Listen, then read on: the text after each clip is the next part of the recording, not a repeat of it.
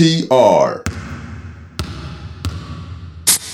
うい、皆さんこんばんは、マークトナイト NTR トニトニです。すいません。出足 Twitch でお待ちいただいた皆さん、申し訳ないです。僕が、Chrome が急に動かなくなって、あのー再起動したところアップデート祭りが始まって、しばらく復帰できませんでした。気を取り直して、オープニング投稿です。こんばんは、サクアルパパです。サマーリーグが始まりましたね。ドラフト上位の選手はやっぱりポテンシャルを感じます。一方、我らニューヨークは梅雨の空模様のような何かはっきりしない試合となっています。しかし、OKC サンアントニオでもプレーしていたアイザイア・ロビーがネブラスカ大都市で応援をしています。それではオープニングのお題です。雨にまつわる失敗失敗談でお願いします。うん。えー、オリミラです。オープニングへの投稿です。来シーズンの NBA で楽しみなマッチアップは誰と誰でお願いします。なるほどね。えー、最後。ダブアツです。おすすめしたい趣味でお願いします。ちなみにダブアツはダーツを押します。最近は家でオンライン対戦ができる機材まで買えちゃうので沼です。えー、え楽しそう。まあ、振り返りますと、雨にまつわる失敗談、NBA で楽しみなマッチアップ、えーっと、おすすめしたい趣味でお願いします。ー、うーん。カズマさん、お願いします。えー、趣味じゃないですかいろいろ。いろいろ出てきそうな気がするんで。え、趣味いけないですか？おすすめ別にしたくねえな。別にね。あじゃあ趣味はやめましょう。あるおすすめしたい趣味なんて。え、筋トレ。ああ、なるほどね。俺も一応あるから。じゃあ考えるわ。それでいこはい。筋トレですよ。筋トレして悪いことって一つもないですからね。う。そうね。はい。心も体も元気になるんで、筋トレは皆さんにお勧めしたいと思います。カズマです。よろしくお願いします。はい。さらっと心もとか言ってたけど、ほんまかいな。心も元気になるんですよ、運動って。あ、元気になるのね。はい。はい。もうなんか、なぜか今、綺麗になるって勘違いしたわ。ああ、まあ、綺麗にもなりますけど、ん？は僕が体現している通り、綺麗になります。い。やからになったようにしか感じないけど、まあいいや。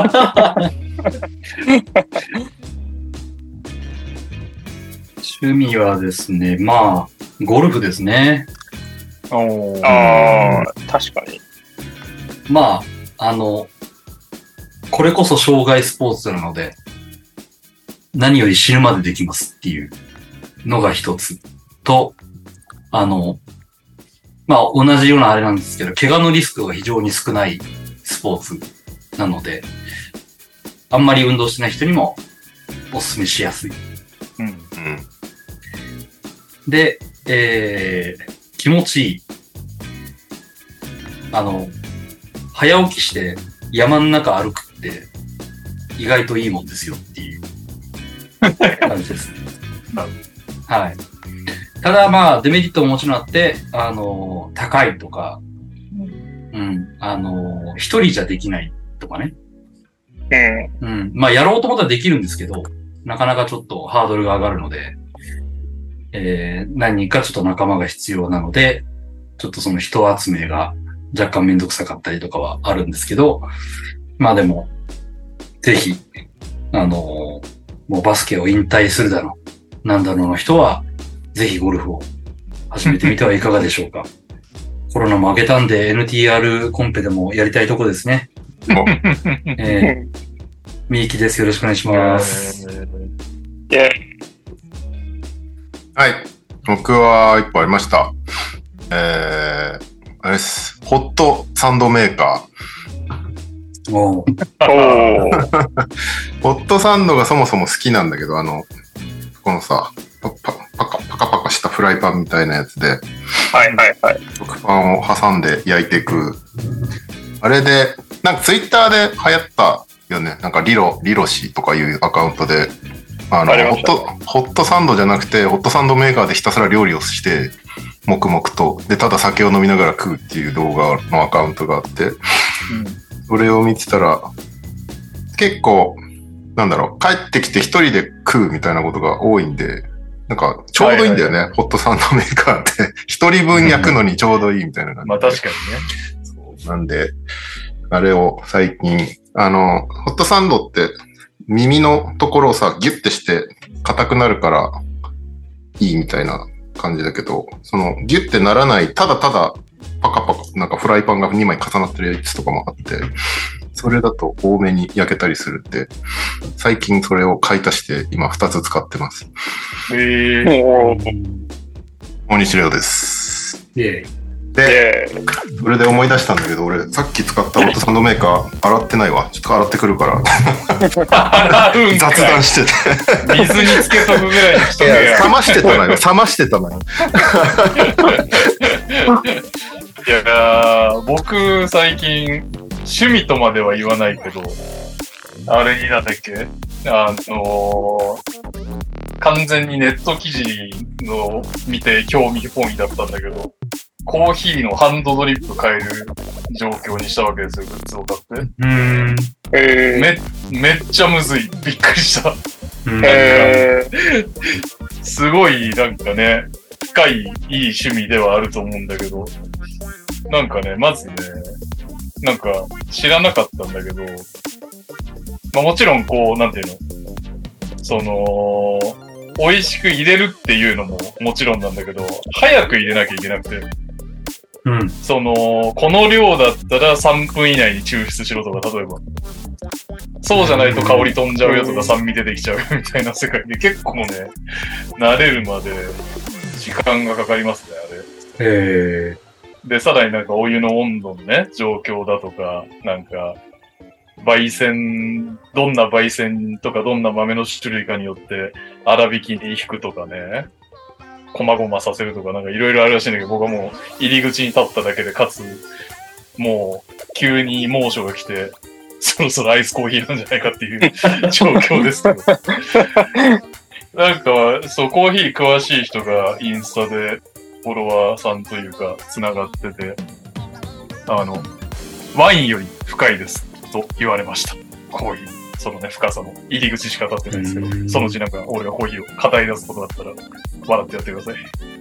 はい、ということで、えー、お知らせなんですけど、昨シーズンまでトライフープ岡山のヘッドコーチ兼 GM だったひるきけんさんと私、日本バスケ中心のポッドキャストトラッシュトーキングセオリーというものをやってるんですが、そこで番組グッズを作って、今ね、ちょうどプレゼントキャンペーンをやってますので、ご興味ある方とかね、たまに聞いたことあるよって方は、あの、ダブドリのツイッターをのぞ覗いてやってくれるとありがたいです。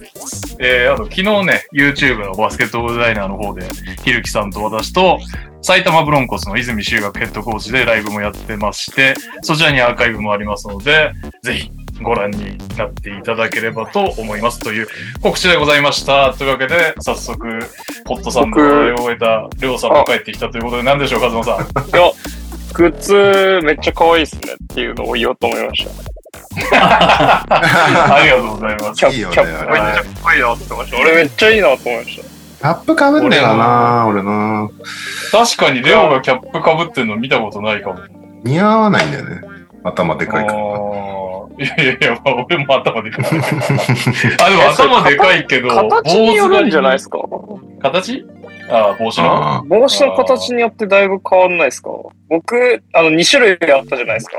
あうんうん。うんつばが丸まってる方じゃないと僕似合わないんですよ。なるほど。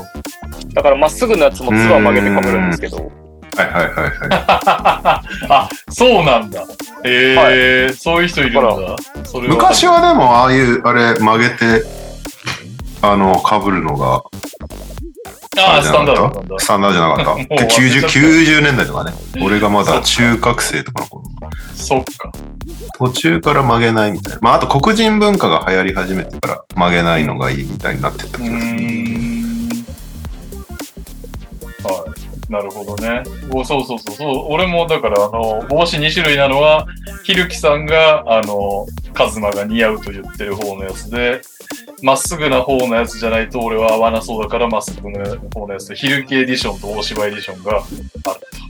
いう状態でございます。えーまあまあ、ぜひね、現物の方も、えーと、画像、ダブルツイッターに載せてますので、チェックいただければと思います。ということで、今日取り直して、今週のニュースイェーイイェーイ。えー今週はやっぱりサマーリーグですかね。サマーリーグ始まったぜってやつですかね。うん。ウェンバンヤマ、期待のルーキー、注目ルーキー。まあデビュー戦はちょっとね、なんだっけ、うん ?13 分の2とかだっけ？なんか全然シュート入んないみたいな感じだったけど、で、9点、数リバウンドみたいな。あ、でも5ブロックはしてたのか。うん。まあその全然、こう、え、これ？みたいな 内容も多い中、まあちょいちょいね、すげえな、今のなんだみたいなプレーもうん。あ、5、6個あったような気もするけど、まあ、こうみんながこう、あんだけ言われてたのに、こんなんかよみたいな1試合目でしたけど、2試合目は27得点、12リバウンド、3ブロックみたいな、いわゆる KD みたいなショットいっぱい打って決めるっていう活躍でしたけど、どうでしたか？ウェンバーヤマ、こう、初めてちゃんと見て試合を。まあ、俺ちゃんと見てないんで、ごめんなさい、ハイライトせいなんですけど。いや、なんか、あのーどうすんだろうね。なんか、今のところまあ KD みたいに別に打ったっていいんだけど、今のところかも、とりあえず画面的に明らかに脅威だったのがフットバックだったんだけど、そうなんだよね。笑っちゃうようなフットバックなんかが。えぐいプットばっかあったよね。自分で上に弾いて自分しか取れないところには投げて 叩き込むみたいなのちょっと面白かったけど。だから子供のリングでね。やってるみたいな勢いだから、あれはすごいなと思うんだけど、KD みたいにどんどんどんどんペリメーターでボール持ってほしいとは思うじゃん？やっぱり。ああいう選手だから。でもそしたら、さすがにね、毎回プットバック制っていうのはちょっと死んじゃうから、どこら辺にその彼のフルポテンシャルを、あの、引き出すバランスがあるのか、が見ものかなと思いました。難しいよね。少なくともそのサマーリーグ2試合、もうここから出ないらしいんだけど、ウェンバヤマ。ああ、そうなんだ。うん。あの、基本なんか3番みたいなプレーだったもんねうん。プレーエリアも。基本的にウィングでい最初ボール持ってみたいな感じでやってたから、まあそれが期待されてるからそれでいいのかもしれないけど、明らかにゴール周りいた方が怖いなっていうのは今あるから、そのバランスをどうしていくのかは本当に気になるところではあるよね。ま本人はね。ずはどこ守るかだよね、レギュラーシーズンで。サマーリーグの相手だったらどこでもいいんだろうけど。いや、そうそうそう。まあ、結局サマーリーガーはね、見てて、うんなんだこの試合みたいな感じになっていくから、大体。実際の NBA シチュエーションでやった時にどうなっていくかだよな。やっぱ、お押されて吹っ飛ぶみたいなのは何度かあったから。うんなんか、ね。正解が見えないんだよね。うーん。あの人の正解って何なんだろうっていううん。感じが、すごく、いや、すごいんだけどさ。そうで、言ってるようにプットバックもすごかったし、まあ、ペリメーターも、あの長さであれやると、あ、すごいねっていうところあるんだけど、じゃあ、どうなるのが彼の最適解なのかっていうのが、正直見えないっていう。みんな分かってないんじゃないかな。スパーズうんと本人含めて。うんで、中でやらすには明らかに細すぎるじゃない？うんうん、やっぱり今んとこね、そうだね。うんで、まあ、上、高さはあるけど、幅が足りないし、なんか、うん。で、中でやるんだったらそれこそ、ピックアンドロールのあれとかになるんだろうけど、スクリーンもなんか正直そんなにあんまり効いてない感じがあったし、高すぎんだろうね、きっとスクリーン。スクリーンにするにもちょっとね、みたいな感じだったし、じゃあなんか外にやりゃいいのかってなると、それもなんかそれでいいのかっていう感じがするし、ど、どうすんのかな？なんかいろいろできるから、現状器用貧乏的なことになってる感も若干感じたけどね。このまま全体を伸ばしていくのか、何かに特化して、今シーズン、まあでも、まだね、全然若いし時間あるから、今シーズンはこれ重点的にやろう、来シーズンはこれやろうみたいな育て方でもいいのかもしれないけうどね。ん。今んとこどう考えても、リーム周りにいてくれて、ただただボールを投げ込むっていうのができた方が強いなって感じもするけど。それじゃもったいない感も。いや、そうなんだよね。でも、あれなんだよ。それが一番ミスマッチが、ミスマッチっていうか、まあ誰相手もでもミスマッチなんだけど、作れると言いつつ、ペリメーターでも誰がついてても上から打てるから、あれ、それが入るならまあそれでいいよっていう話にもなるから、どこがストロングポイントなのかわからんね。パス、シュートよりパスうまかっパスうまいね。そうそう、最初のハイライトがパスだったじゃん。うんあれはなんかいいなって思った。IQ が普通のルーキーよりちょっと高めなのかなとは思った。だから、そのね、それこそ、まあどうなるのかわかんないけど、うちがじゃあ対戦してティルマンがつきますとかってなった時に、うん。バシバシ抜きながら、多分半身抜いてるぐらいでも上からバシバシ片手でパス通せると思うから、うんうんうんうん。そういうなんか新たなプレイメイクみたいなのが出てくるかもしれないね。そうね。まあ、それは、それはなんかあれだろうね。きっとフランスでちゃんとプロって1年過ごしたっていうのがでかいんだ。1年どころじゃないか。その辺が、バスケの理解度が高そうだなっていうのがなんとなく分かった。もうでも NBA のメディア嫌いになってるっぽいよ。あ、いや、すごいらしくて、やっぱりもうあの、明日から数ヶ月いないものだと思ってくださいって宣言してた。早いな。もうみんなブリトニー・スピアーズについて聞いてんじゃないいや、そうそうそう。あれちょっとおもろかったな。もう、もうなんかあんのかと思って。もう TMG 出てると思って。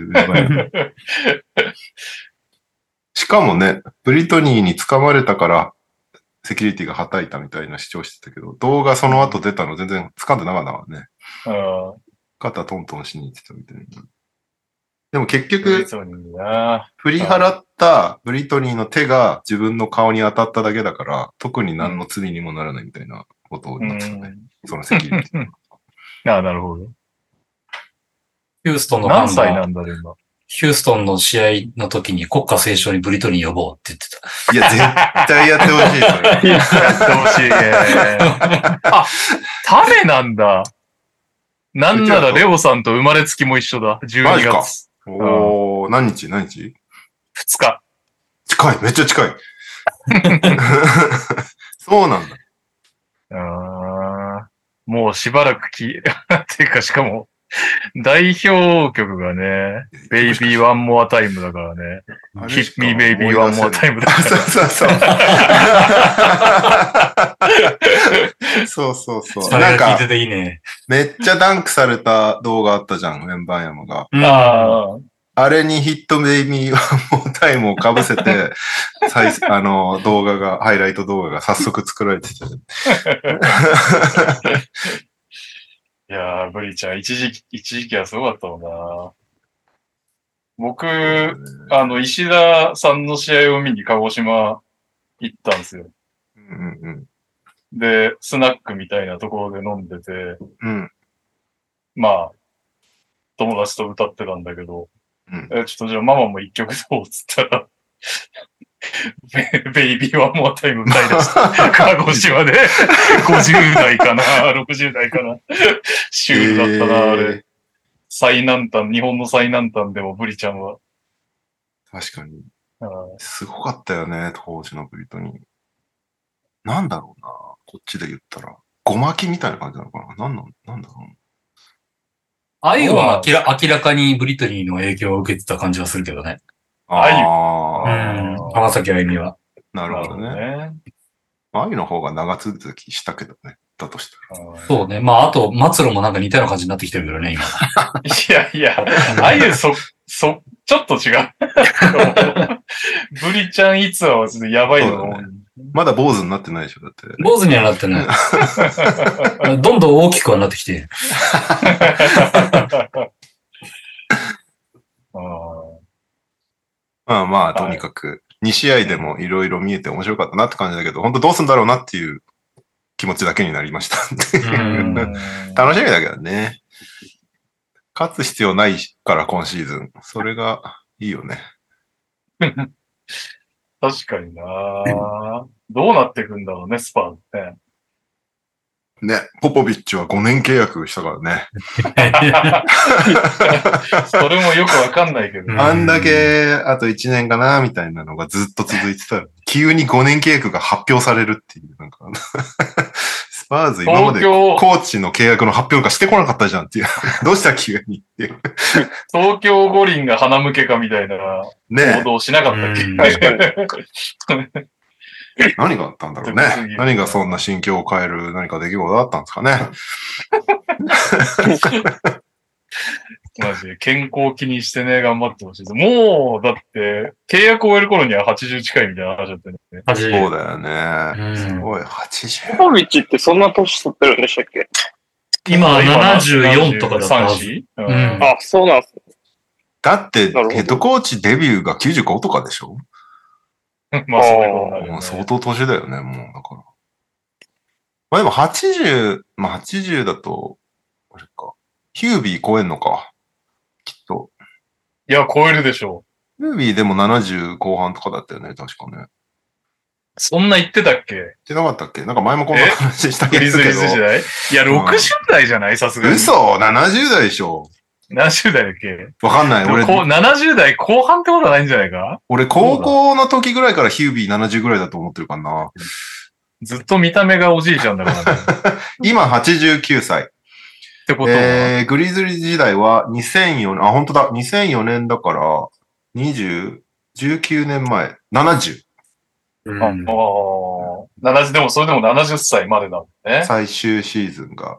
まあだから68。じゃあもうすでに超えてるわけですね。まあそうね。もう、すでに最年長ヘッドコーチなんだのかな、多分すげえ。俺、こんなに進歩がすごいリーグで、そこまで長く続けられるってすごいね。すごいよね。うん。何回時代変わったんだって。うん でも、ポポビッチはだからそこがすごいところだよね。そのリーグの時代の変化についていけるどころか自分でムーブメント作れるみたいな。コーナースリーとかそうだったじゃん。スリー大嫌いなんだよねとか言いながらコーナースリーをめっちゃ流行らすっていう、なんかもう 謎ムーブをかますっていう。すごいよね。そう、ウェウェンバーン山はそれを受けて、あの、ポポビッチ5年契約したけどどうですかみたいな。まあ、そうですね、これからビッグプロジェクトがあるっていうのをリチームとして受け入れてくれてるのが嬉しいですみたいなことを。なんかもう自分のことが、こうビッグプロジェクトなんだっていうのを平気で言えるタイプっていうのがうんすごいなって思った。でもなんかあんまりその嫌、嫌な感じもしないうんから、すごいな、この人って。本当にスターなんだなっていう。うん。臆してない感じもあって、いいですね、うんウェンバイアは。なるほどね。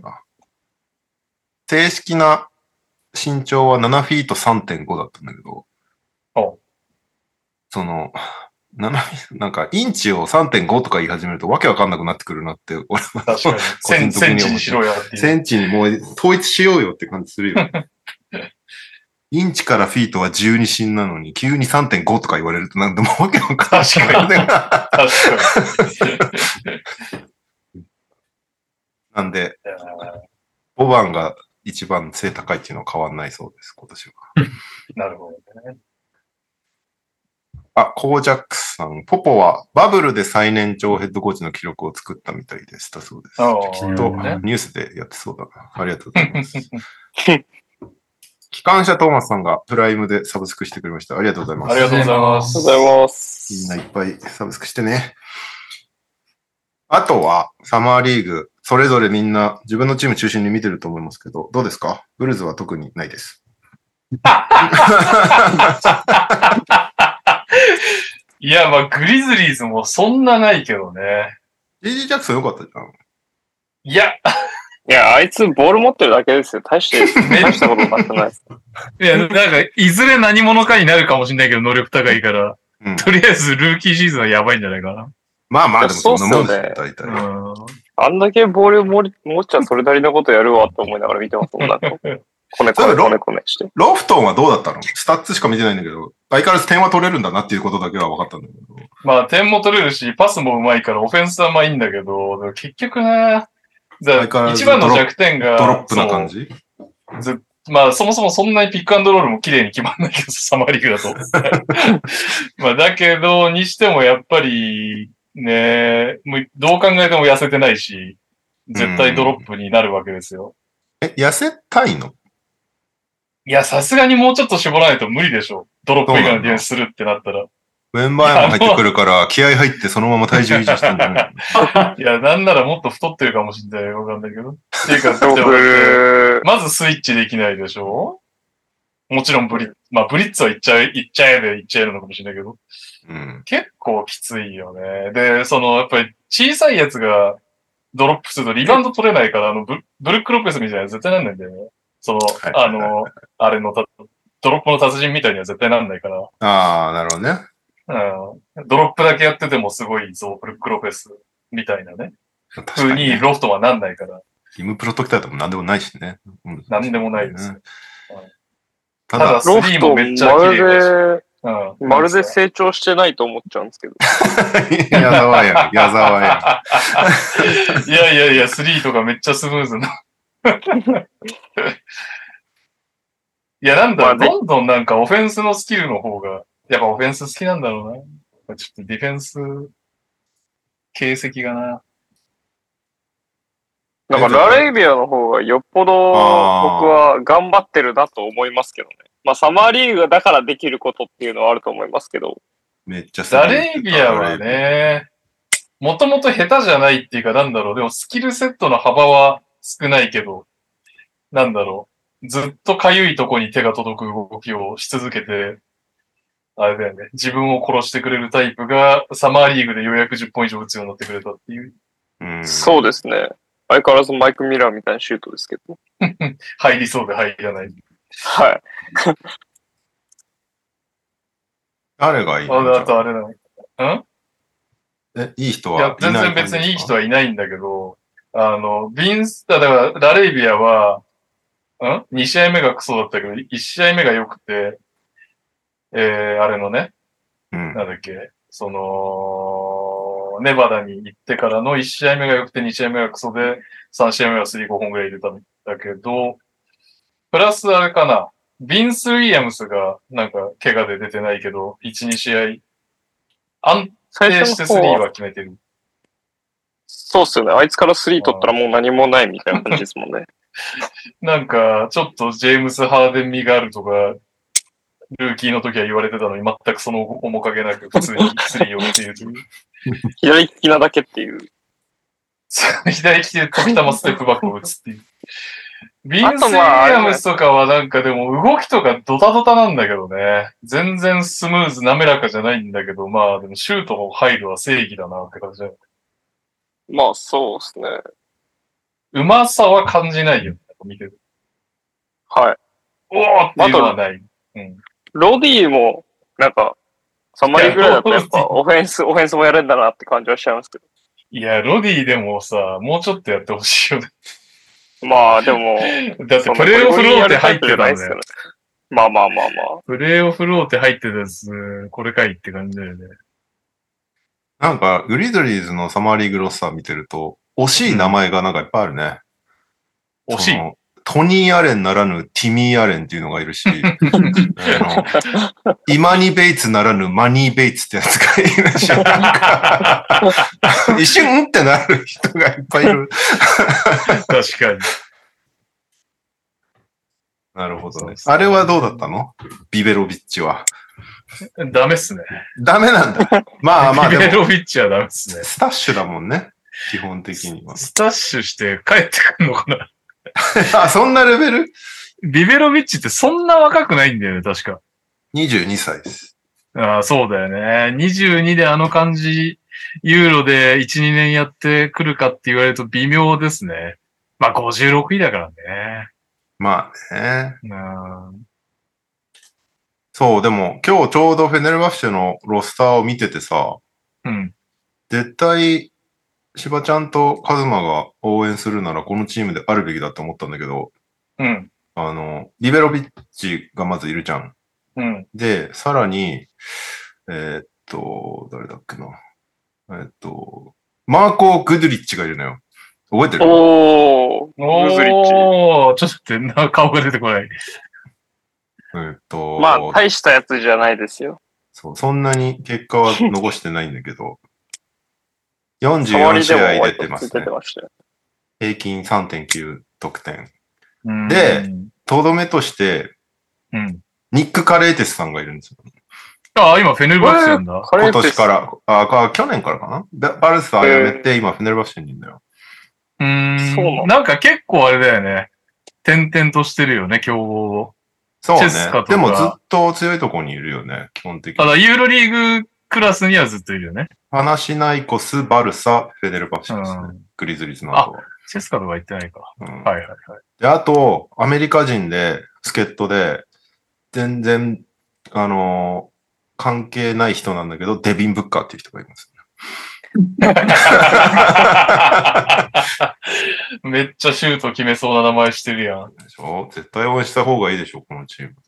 いや、フェネルバフチ、なんか俺でもやっぱりちょっと、ここまでバスケにどっぷりな生活になってきて、ユーロリーグもそろそろ見るかとは思ってたんだけど、そうそうそう。ひるきさんスペインだからな、やっぱスペインのチームかなって気もするんだよな。ああ、そうね。まあただ俺はカレイテスファンっていうのは間違いないんだけど。まあ、ひるきさんがどのチームに行くのかわかんないけど、うん。ユーロリーグ行くチームなのかな？どうなんだろう？まあ、それ、だったらそれでいいんだけど、全然。確かに。ユーロリーグ見るって決めて、別にスペインのリーグ戦を見ることになるわけではないと思うから、確かに。そんなにこだわんなくてもいいのかなとは思うけど。確かにね。ベネルバッシは今ヘッドコーチがギリシャ人で、まあ、その縁でカレーテス来てるのかな、うん。あと、カーセン・エドワーズとか、ビエリツァとか、ナイジェル・ヘイスとか、結構知ってる名前がいる。へーパーセン・エドワーズ。懐かしい。うんうんあれ、一瞬いたよね、グリズリーズ。えグリ一瞬、いた？一瞬いましたっけ？そうなんだ。じゃあ、なおさ一らじゃいましたっけ？いなかったっけ？確かに。めっちゃ一瞬。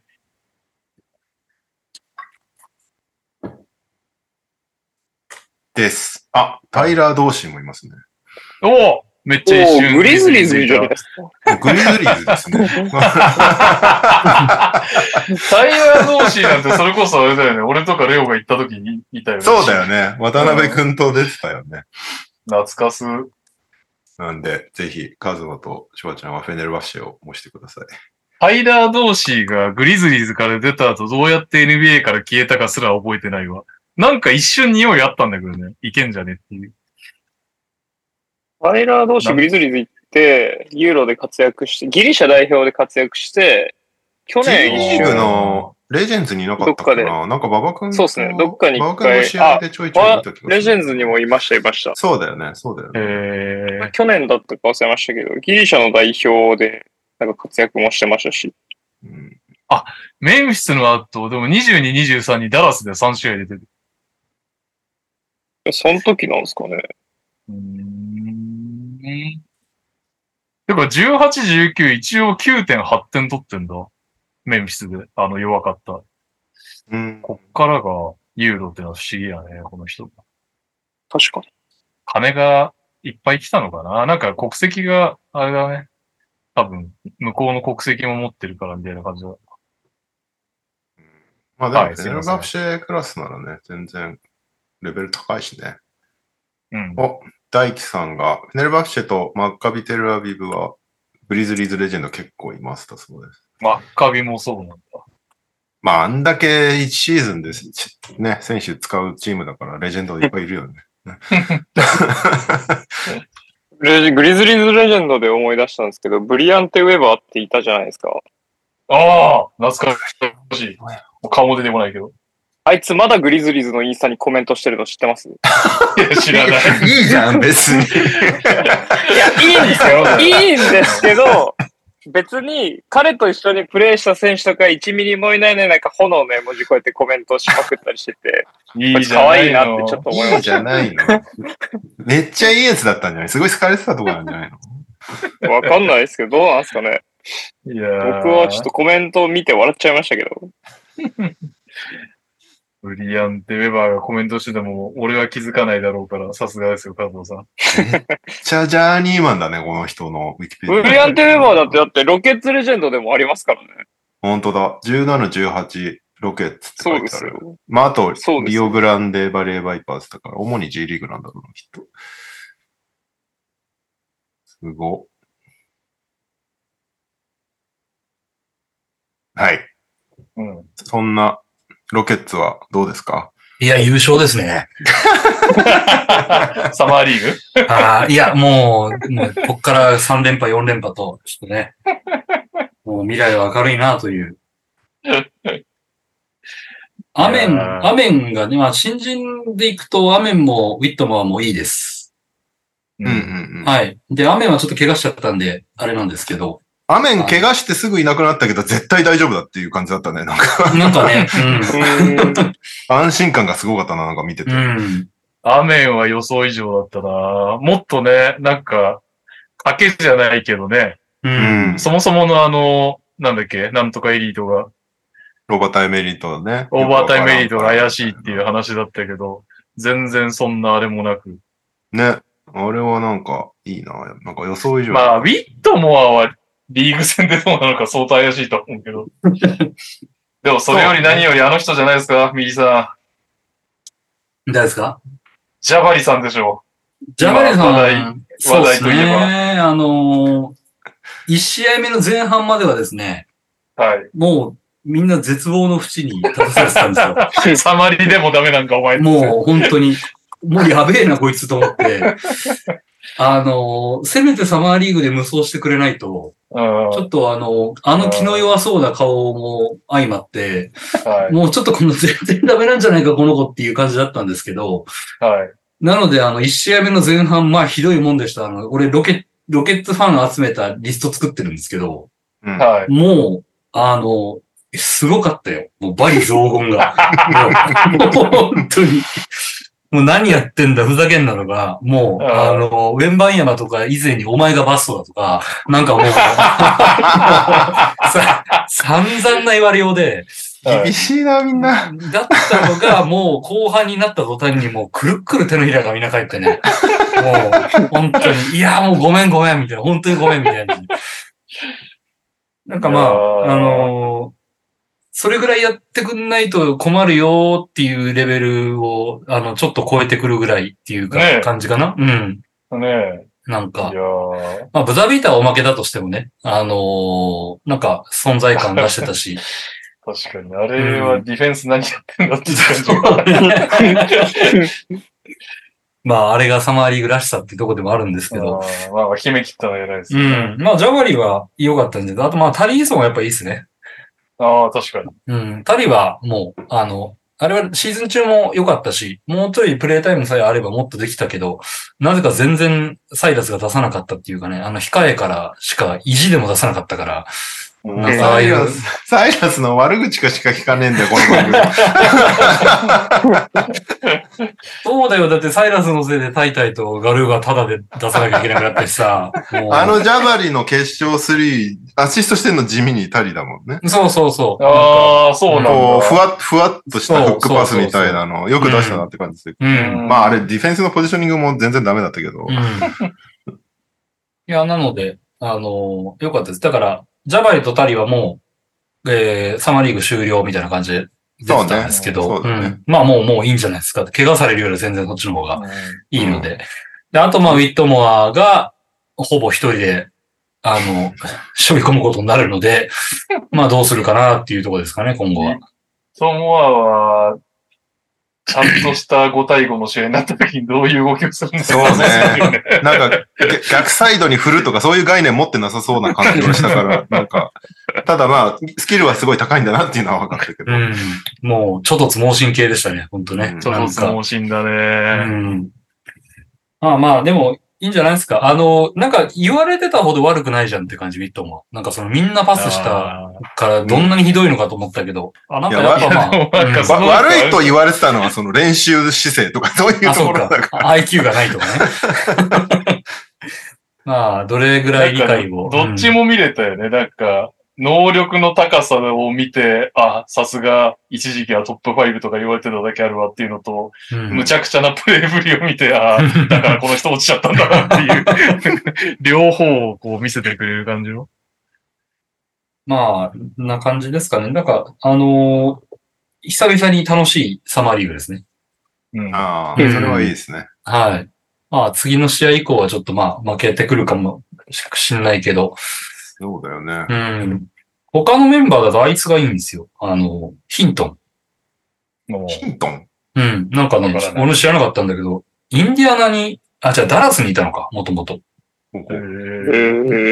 ダラス、なんか、と、あの、えーで、ボックスコア見るとダラスの所属になっていて、うん。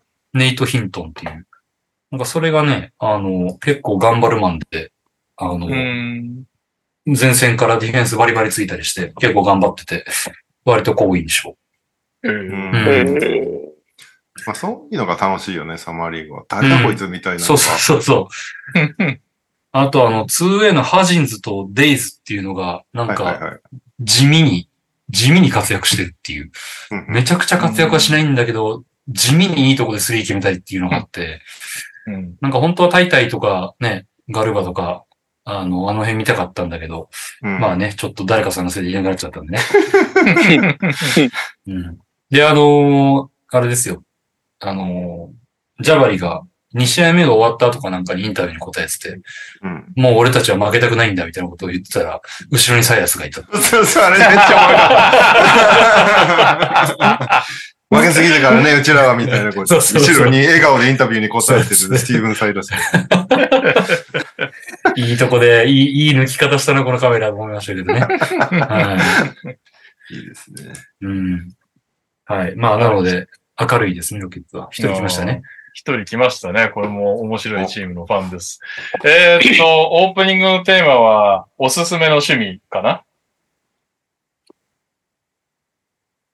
はい。あれ？おうおう。はい、はい、はい。おすすめの趣味？うん。え？おすすめの趣味。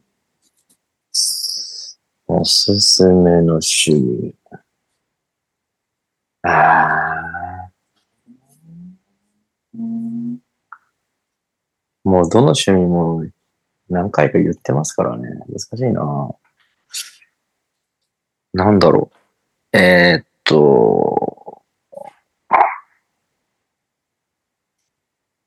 趣味かどうかわかんないですけど、最近ハマってるっていうかすごくよく考えるのは、子供が大きくなってきて、あの、なんていうんですか、服のレパートリーがすごい増えてきたんですよ。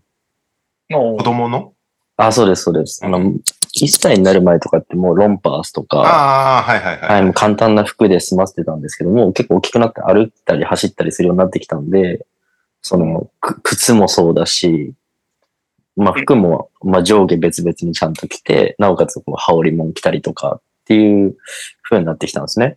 うん。で、特に、うちはあの、女の子なので、あの、服のパターンというか、デザインが多分男の子に比べて多いですよ。う。うんん。なので、最近はこう、お店に行って、こう、コーディネート考えたりとか、おあこういうの着せたいな、みたいな。で子供の服って結構、大人に比べるとリーズナブルなものはリーズナブルなので。まあもうちょっと買いすぎちゃう部分はあるんですけど、結構それで、コーディネート考えて、それで着てもらって、写真撮ってみたいなのが、趣味というか、まあ最近楽しいことですね。はい。それは、それこそ1歳になる前は経験できなかった部分なので、なるほど。楽しいなと思って、日々を過ごしてます。いいじゃないですか。はい。にゃおです。よろしくお願いします。イェーイ。わかる。俺も気づいたら子供の T シャツ買ったりしてる。となっちゃうんですよ、いうことでね。今、サマーリーグの話なんですよ。どうですか、オーランドは？チームについてそんなに取り立ててサンマリで言うことはないですけど、あの、トニーさんが全否定してたうちのアンソニー・ブラックがはい。思ったより活躍してたんで、ま今日もあ、そこは、そこはまあ一応良12分、かったかな。12分の3で8点。あれ今日？今日？今日、あ今日だよね、これ。今日の結果見てなかったな。1試合目でちょっとニヤニヤしてます。あのね、ちょっと、練習の動画がやばすぎて話題になりましたが、一応、一応シュートも決まってましたね。そフリースロー6分のですよ、今え ?6 分のいくつ？日。6分の2、あ、まあでも3、2分の0。3割入ってればね、まあ、スリーポイントと一緒ぐらいなんでいいんじゃないですか。市民大会か。いや、でも俺トランジションですぐ前に出せるからすげえ好きだけどね。なんかああいう感じの選択ができるガードはでかいし。なんか、良くも悪くもい今時のバスケが作り出したタイプだなとは思います。結構体寄せて、スピードとか全然使わないんで、うん。うん。まあ、うまさといえば、うまさ。サイズ。なのかなロンゾ、うんロンゾ。ロンゾ、ロンゾ。ロンゾの方がかっこいいんだよな、プレーがな。まあでもなんか、せっかくね、上位で取ったんで、しあの、シーズンのロスターにも食い込んでほしいなと思って見ておりまえす。、めっちゃ使うレベルではないえ、使わないんじゃないですか？え、そんな主力に食って入るレベルなんですかね？わかんないで。す確かにそガードが大量にいるからな。りそうなんだよ。大量にいるけど、それなりにローテーション入ると思うけどな、俺。そうするとどうずれ込んでくるんですかね？すでにあの、3人いるじゃないですか。フルツ、サグス、コール・アンソニー。はい。なんかそれより上とも思えないかなって気はするんですけど、その中だとどうなるんだろう。コール・アンソニーってどこまで使っていたいんだろう、マジックって。なんかずっとそんな存在じゃない？コール・アンソニーって。そうなんですよね。使い方もよくわかんないしコ。ール・アンソニーは使い方はもうね、ベンチから出てきてシュート打ちまくってくれっていう感じなんだろうけど、去年確か入んなかったんだよね、シュートが。違ったっけ、うん波は激しいタイプですね。でも2番しかできないと思うんだよな。なんか、うん未来の邪魔黒みたいになるかもしれない。なってくれたらもう最高に嬉しいですけどね。邪魔黒はでも入るか 入らない、入らないじゃなら。入らない邪魔黒。入らない邪魔黒。入らなくていいならブラックでいいじゃんだって。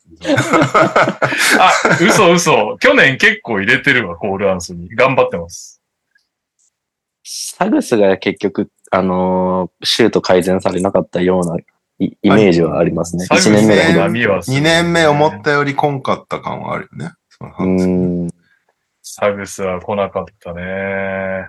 だから、割って入るとしたらサグスのところにポンって入ってきちゃって、サグスが居場所なくなっちゃうってパターンは、まあ、ありえんのかなとはあーでもサグスってシュート入ってないじゃないですか、2年目。入ってないと思います。でも1年目から比べたらよっぽど入ってる。いやいやいや、どんだけダメだったんだ、一1年年目1は年目やばい。やばいでしょ。2年目だいぶマシでこれですよ。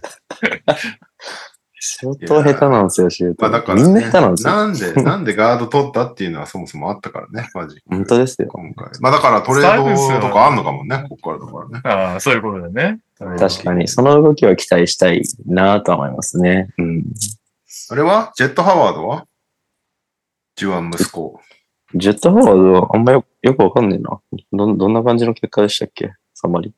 まあめっちゃシューターで1試合目そんなに入んなかったけど、うまいんだなっていうのは分かった。シュートが。その入ってなかったけど、その、あ、そういうのも決めれちゃうんだ、みたいな感じのショットをき決めてた気がする。うんなんか意外とでかいなとは思いましたけど、206?3? まあ、ビッグシューターとしてできんのかなまあでも空いてるポジションといえばポジションだとは思うんで、シューターがうちいないですからね、シューターっていうシューターが。そうだよね。そういう意味だと可能性そこそが。こみたいな感じだもんね、バグの。で、多分ハワードってあれですよね。その、もっとイメージはみんな下だったけど、チーム的にフィットっていうか欲しいと思って取ってる感じじゃないですか。順位的に。と思う。あ、結構高めに取るんだ、みたいな印象だったけどそうですよね。そっからすると使われるのかな。なるほど。使わないと損だよなとは思う。もっといい選手いたっちゃいたと思うので、ドラフト的には。なるほど。まあ期待はしたいなっていうレベルですかね。うん。まあね、頑張ってほしいですね、二人ともね。以上？他に DJ ウィルソンとか触れなくて大丈夫ですか？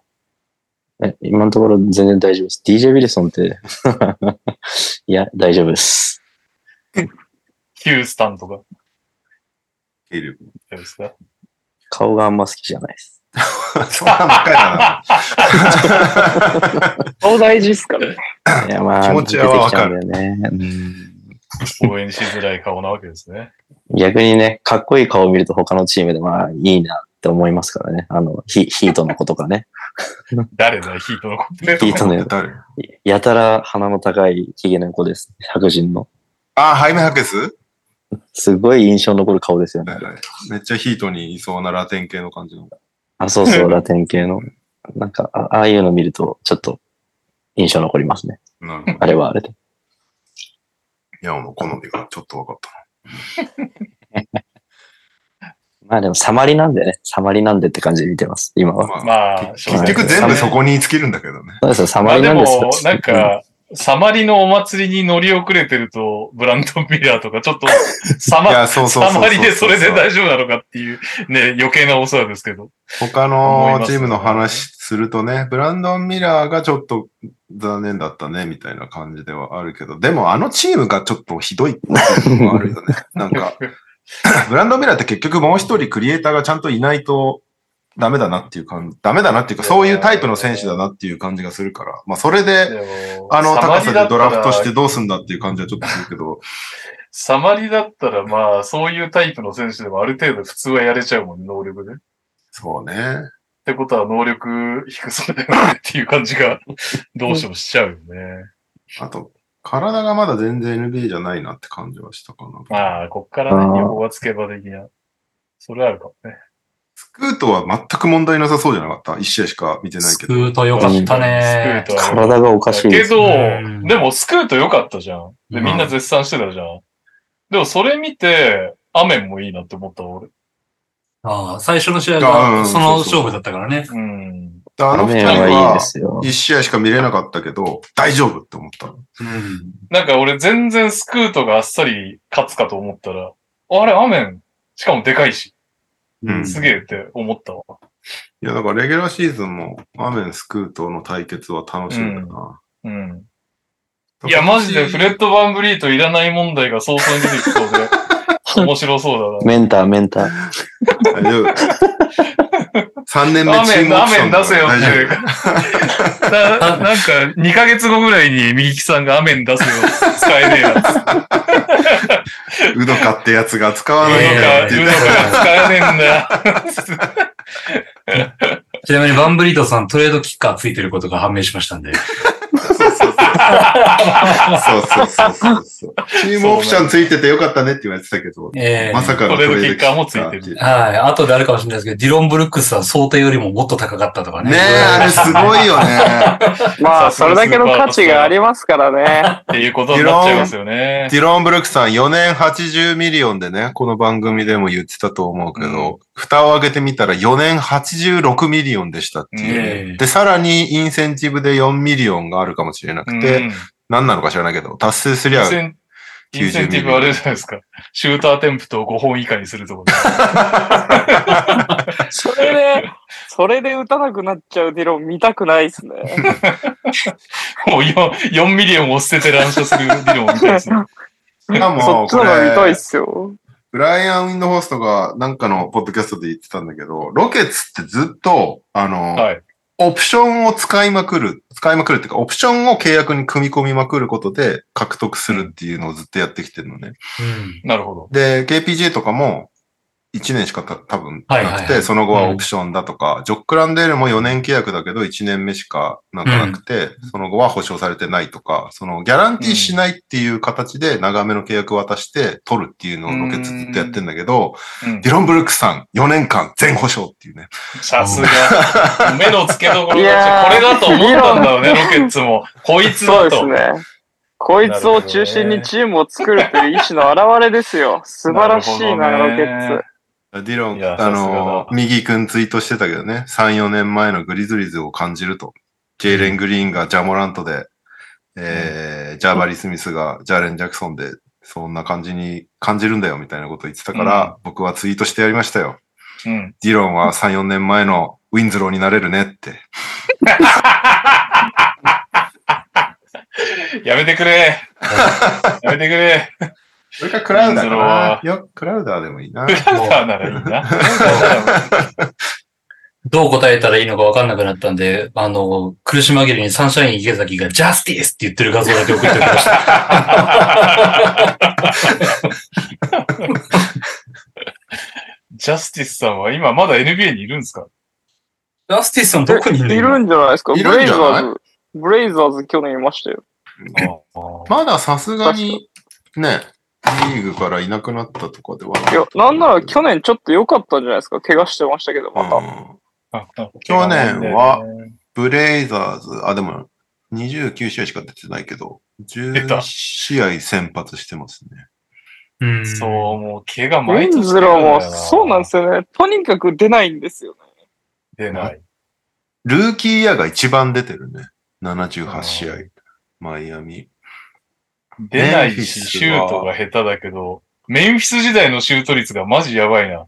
サグスの1年目ぐらいでやばい。26試合出て、フィールドゴール35%、マジか。スリーポイント18%。うおーアグスラフリースロー、フリースローとかもマジでひどいと思ったんですよね。フリースロー57%ですね。これは、1.3本しか打ってない。まあでも去年は全部良くなってますよ。だからそういう意味では。フィールドゴール41%、スリーが31%、フリースロー71%だから。マシだね、だいぶ。だいぶマシですね。ただ29試合しか出てない。いやー。いやまあまあまあ。ウィンウィンズロー結構なんか、夢見た時期あったんだけどな。良さそうだー。な。ヒートで一瞬すごかったよね。うんポイントウィンズローみたいな。そうそうそうそう。何でもできるみたいな。ファンタジーでもね、なんかポジション全部つくみたい。全部まではいかないけど、す なんか、2シーズンだけ3入ってんだ、こいつ。17から19までだけ3入ってんだ。うん、本当怪我だか、そっから。まあそうだね。怪我に泣いてる感じではあるよね。名前かっこいいんだよね。ジャスティス・ウィンズロー。ジャスティスウィンズロー。顔もかっこいいですから。確かイケメン。イケメン、名前かっこいい、デューク大卒。あとは働いてくれるだけだな。一番大事なところが。まあいいや、全然、全然関係ない話になっちゃったけど。いや、まあこいつヒューストン出身じゃん、こいつ。あ、そうなんだ。えいや、まあでもね、あの、バンブリートにせよ、あの、ディロンにせよ、はいまあ、あの、メンター的なところも含めてっていうので、ちょっと、高めにお支払いのほどをさせていただきましたので、何卒 ご差しくださいますようよろしくお願い申し上げますっていう。ー、いやまあ俺らはいいんだけどね。右さんが、ほんとなんて言ってるかだよな、数ヶ月後に。なんかね、まあ、ディロンはもう本当、ウドカが欲しがったし以外に理由が見つからないもん。なんか。うん。もう、そうだよね。ウドカが欲しがったっていう話なんだよね。うん。絶対にこいつだけは話すなみたいなこと言われたんだろうな、きっとっていう 感じの契約の仕方じゃない？もう、なんか、そうね。そうねそこも、あの、いや、いい選手だと思うよ。その、闘争心もあるしさ。なんせ、であとまあ、本人的にはあの、チャンピオン、チャンピオンを争ってたチームからいきなり、あの、ドンケツに来るわけだからさ。まあまあそういう、その、なんていうか、宮古地感っていうのがあるから、まあ、その分ちょっとごめんね、マネーはあってもいいと思うんだけど、うん。まあ、にしても高いやろっていう感じはするので、まあちょっとそこがまあどう出るか。それがまあなんかうまく若手に活かしてくれれば。あとなんか結構本人的なタリーソンを目つけてるらしいので、理論は。おううん。なんかあうんいあいつは俺がなんかなんとか、なんとかするっていうか、あいつはすすげえいい選手だけど、俺がさらに良くするぜみたいなことを言ってたそうなんだらしいので、タリーソンがメディアの対応しなくなるとか、そんな感じでねタ タリーソンシュート、シュート乱射するとかですね。白い縁のメガネをかけ始めるとか、あとやたらなんかあの胸元が開いた服を着てくるとかね。なんか、触触覚もありますよ、触覚も。どういう選手なんだっていう。お前んちの近くには破れてない服は売ってないのかみたいな感じのね、本当に。ことになるかもしれないですけど。まあ、まあでも、ディロン・ブルックス目指して、タリーソンがそう成長すれば、プレーオフ、最、初めてのプレーオフではクリスさんに褒めてもらえますからね。あ、そうなの？そうですよ。ディロン・ブルックス褒めてもらってるんで一時褒めてた期ディロンが話題になって。はい。最、最初のプレイオフだけすごかったんだよね。そうですね。最初のプレーオフだけは褒めてもら平均いますよ。23点ぐらいとか。あれは何だったんだっていう。あれ何だったんだろう、マジで。あの試合だけだよね。あのシリーズだけ新しい。あのシリーズだけすごかったです。キャリアのピーク迎えてますからね、あそこで。得点的には。はい。あそ、あそこで出し切った感がすごいなんだけど。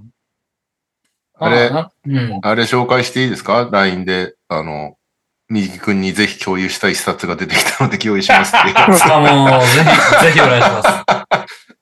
あの、ディロンは昨シーズンフィールド、フィールドゴール指導数がリーグ51位なんですよ。まあ450人から500人ぐらいいるリーグで51番目に打ってると。うんで成功率が39.6%。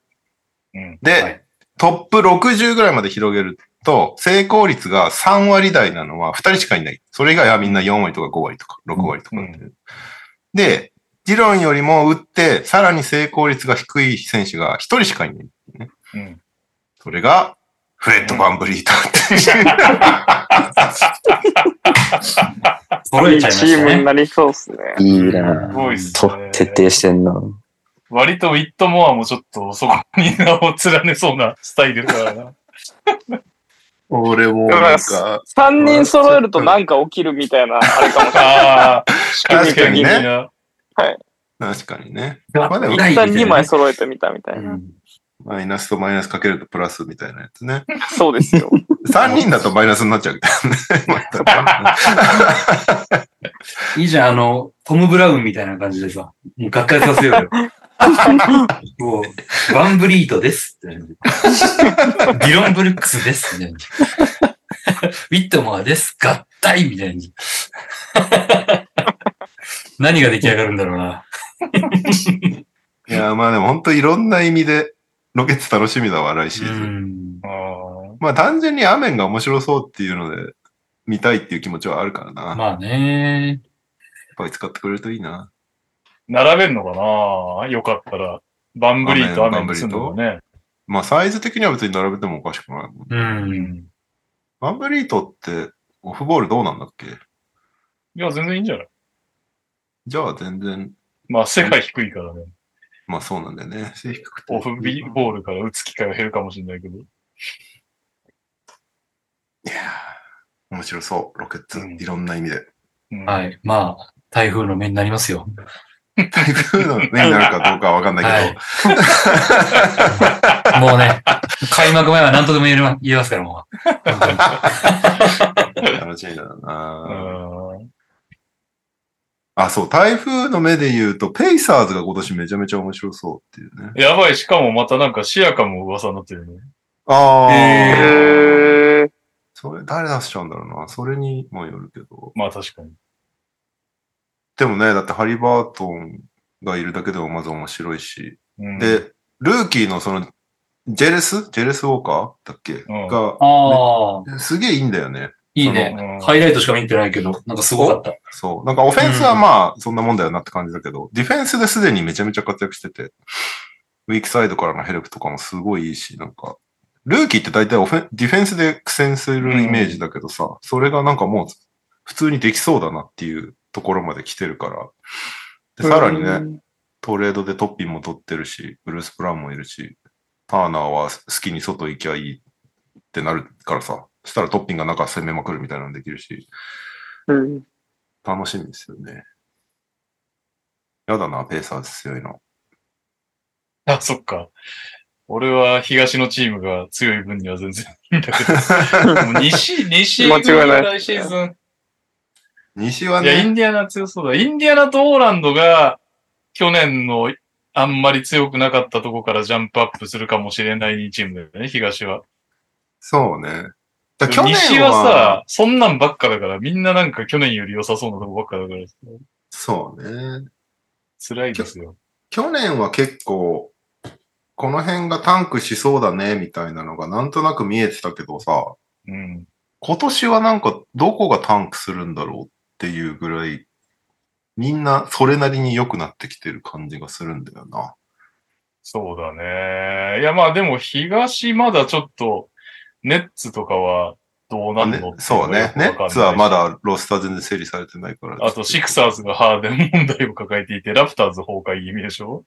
だから、うんやっぱ東の方が緩いよね。ブルズもロンゾ全休じゃ、ね、あれだし、ピストンズもケイトをどうやって状態で持ってくんのって感じだし。シクサーズはでも東大丈夫ですよ。ベバリー取ったから。ね、知らない間に言ってた。今日、今日気づいた俺。今日会見やってた。うん。でホーネッツがひたすら怪しいし、ウィザーズも怪しいでしょ東はやっぱ結構怪しいチームいるよね。あや、そうね。でも、なんか、タンクに行くんだなっていうよりも、何がしたいのかよくわからないチームがいっぱいいるよね。そうそうそうそうそうそれがこのシーズン中にもうちょい、何かしら動いてもうちょい明確になっていくのかっていう感じだよね。ちょっとマジで、そうだね。どうしたいのっていうチームがいっぱいいるね。うん東そう考えると西はさ、あ、こいつら割と勝負に来てんなっていうチームが結構多いから。そうね。ミネソタも狙ってくるだろうし。なんかスパーズ全然動かないね。でも。スパーズはこっからやっぱ育成なんじゃないの？基本。うん。あとはもう、ガードどうしようねぐらいの悩みだと思う。ああ。ああ、トレー・ジョーンズしかいないもんね。ピックパートナーを誰にしようみたいな感じだと思うけどね、スパーズとしては。まあ、ペリカンズもザイオン次第だけど、まあね、ザイオン言うと強いし。ザイオンまがあ、すうん、はい。衝撃の発言をしてましたよ。なんでして？まさかの はダイエットうまくなかなかいかないねって言ってました。えー、そうなの？って思います？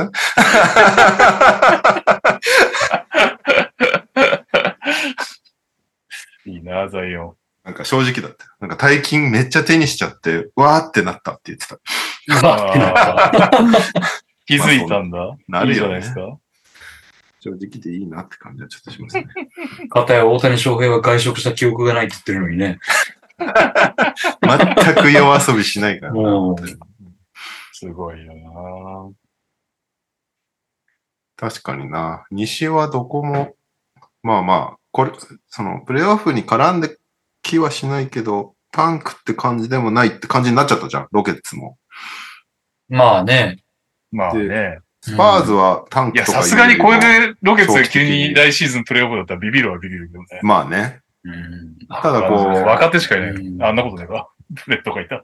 意図的に、まあ意図的に負けようとしてたとは言いませんけど、いやいやいや、意図的に負けようとしてましたよね。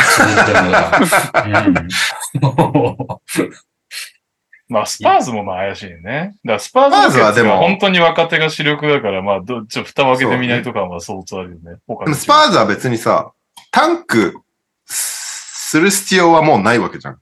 勝ったら勝ったでいいやぐらいの気持ちで多分やるから、そうね。そんな露骨な、なんだろう、シーズン終わりに全員下げるみたいなことはうん。しないと思うんだよね。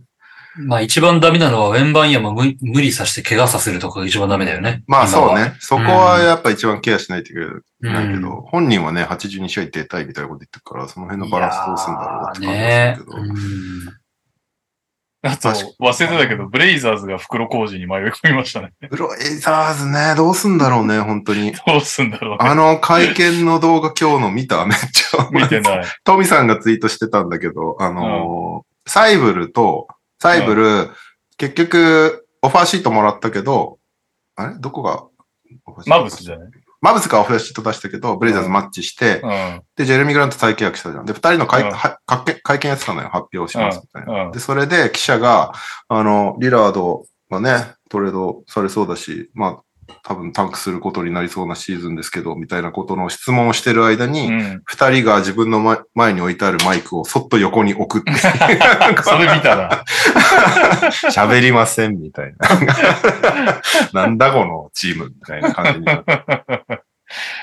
いやー。いや、でもスクートいいんだから、もうスクートに完全に舵切ってっていうことなんじゃないの？まあそうなんだよ。だかうら、ん。リラードはトレードでもう決定なんだけど、ただ、リラード本人がヒート行きたいって言ってるから難航してるって感じだよね。でもなんかさ、話聞いてる限りヒート以上に見返り多そうなチームもないっていう感じじゃないの？まああんだけ本人がヒートですみたいなこと言われちゃうと、よし、じゃあ取り行こうってなんないんじゃないの？周りも。あでもさ、結構さ、特殊じゃん、もう、結構なお年でリラードももう。衰えるしかない32と状況で、めっちゃ高額になるじゃないですか。最後のうん60そう超えの。ね。ってなると、本当にウィンナウなヒートみたいなチーム以外は欲しがらないっちゃ欲しがらないよね。まあそうなんだよね。そうまあ一応一応昨シーズンベストだけどね。キャリアベストだけどね。えー。もうでもいつ落ちるかわかんないじゃん、スモールガードで。いや、そうそう。だから多分、そうなんだよね。で、なんなら、契約がね、KD とかより高いから、KD より下手したらトレードしづらいぐらいの選手なんだよね、リラードって。いや、だから、ヒートもそれなりのもん出してくれるんだったら逆に言うとヒート以外の、ヒートほどの、そうだ、ヒートはさ、ジミーと、まあ、ラウリーを残すんだかなんだかわかんないけど。バムね、ラウリー。バム。バムは残すでしょ？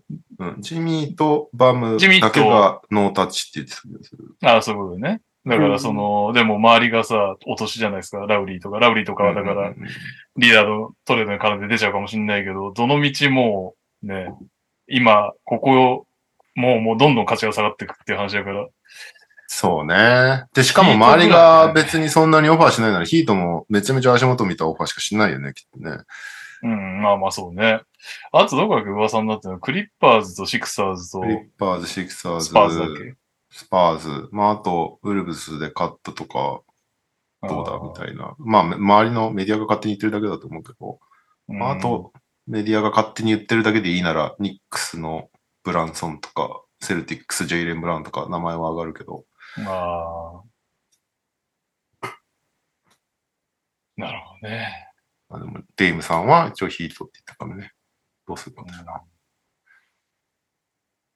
まあなんか、まあでもなんか、オーナーが今日、クロオーナーじゃないか、クローニン ?GM? が、うん。えっと、会見して話してて、まあ一応認めてたよね。だから、リラードの、こう、満足できるようなチームを作ってあげることができなかったっていうのはようやく認めてましたけど、ただ、その何ヶ月もトレードかかるなら別に何ヶ月もかけますみたいなことを言ってたから、急いでトレードする姿勢でまあまあ、チームからしたらね。うんだそうなった場合、開幕からリラードが出るのか出ないのかみたいな問題にも多分なってくると思うんだよね。それでもうもったいないよね。32、3歳でしょ？うん。これぐらいの年齢でトレードするかしないかの問題で出ないですみたいな時期が何十試合も続くともったいないよね。だから、こじれ方がどんな感じかにもよるよね。うんいやー、難しいですね。ああね。なんか残念だな。リラードがこういう感じの扱いになっちゃうのが。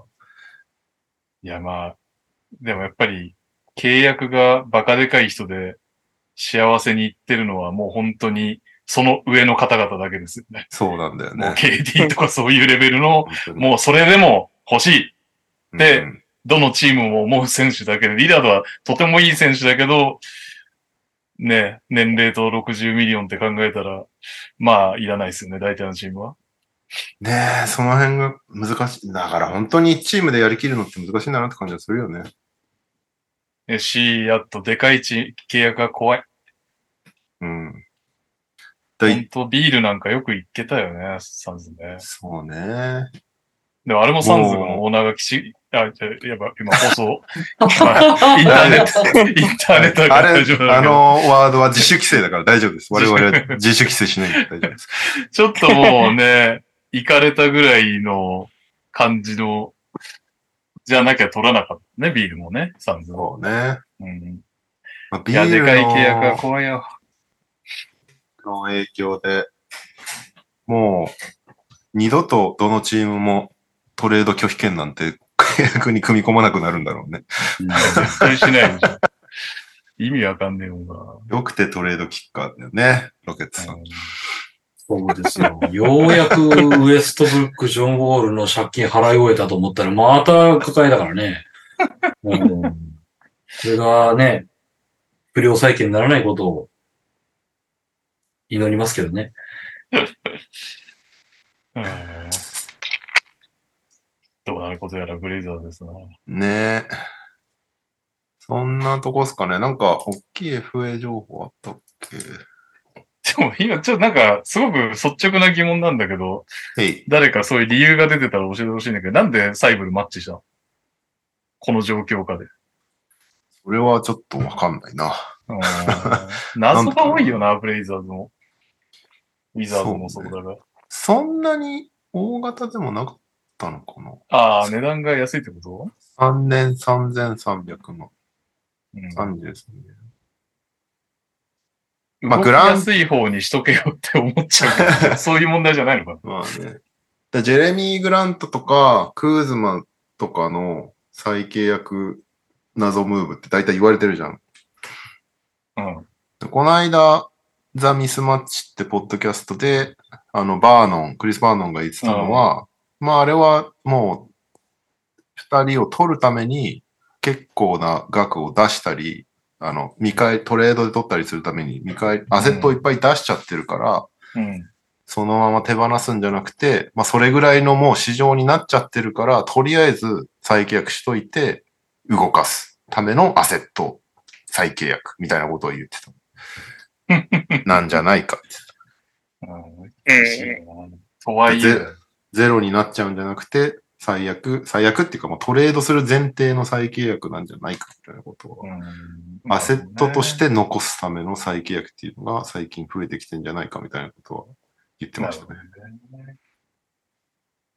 まあ確かにこれから年を減れば減るほどね、どんどんバカみたいな額の契約が増えてるから。そうそうそうそう。だ今高いと思ってても数年後はうんまあそんなもんだよねってなってる可能性が、むしろ高いと思うんだよね。多分、うんここからどんどんサラリーキャップ上がっていくから。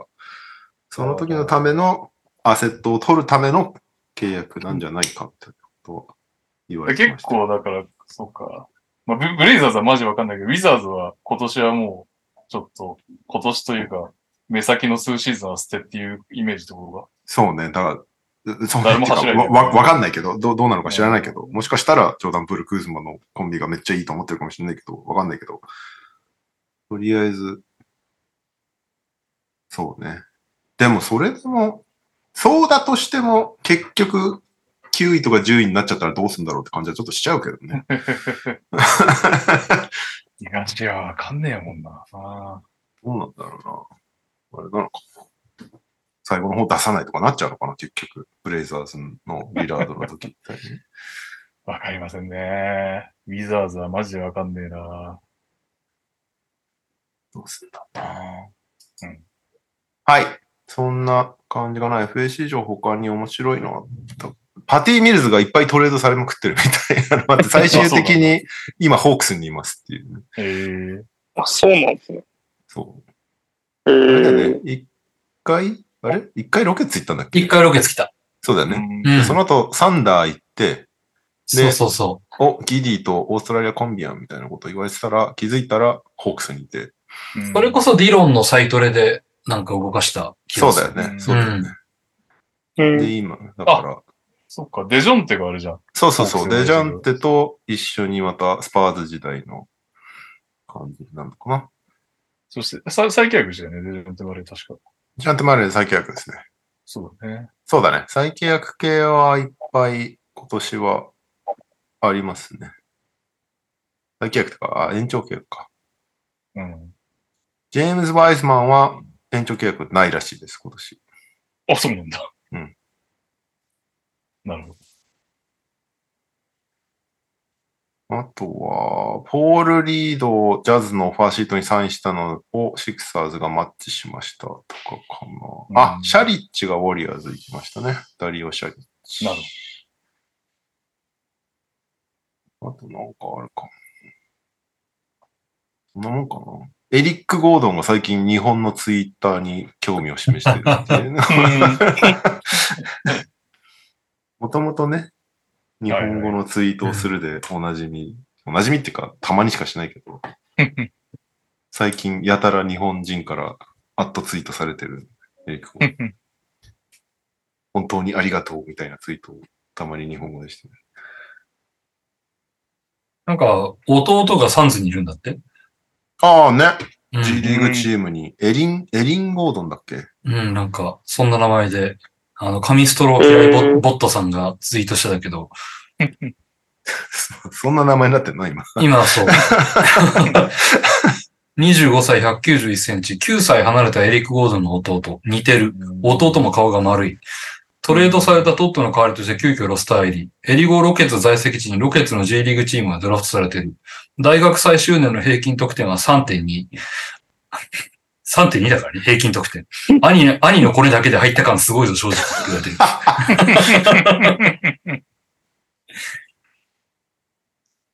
どうなんだろう？結果出してんのかな？全然見てないけど。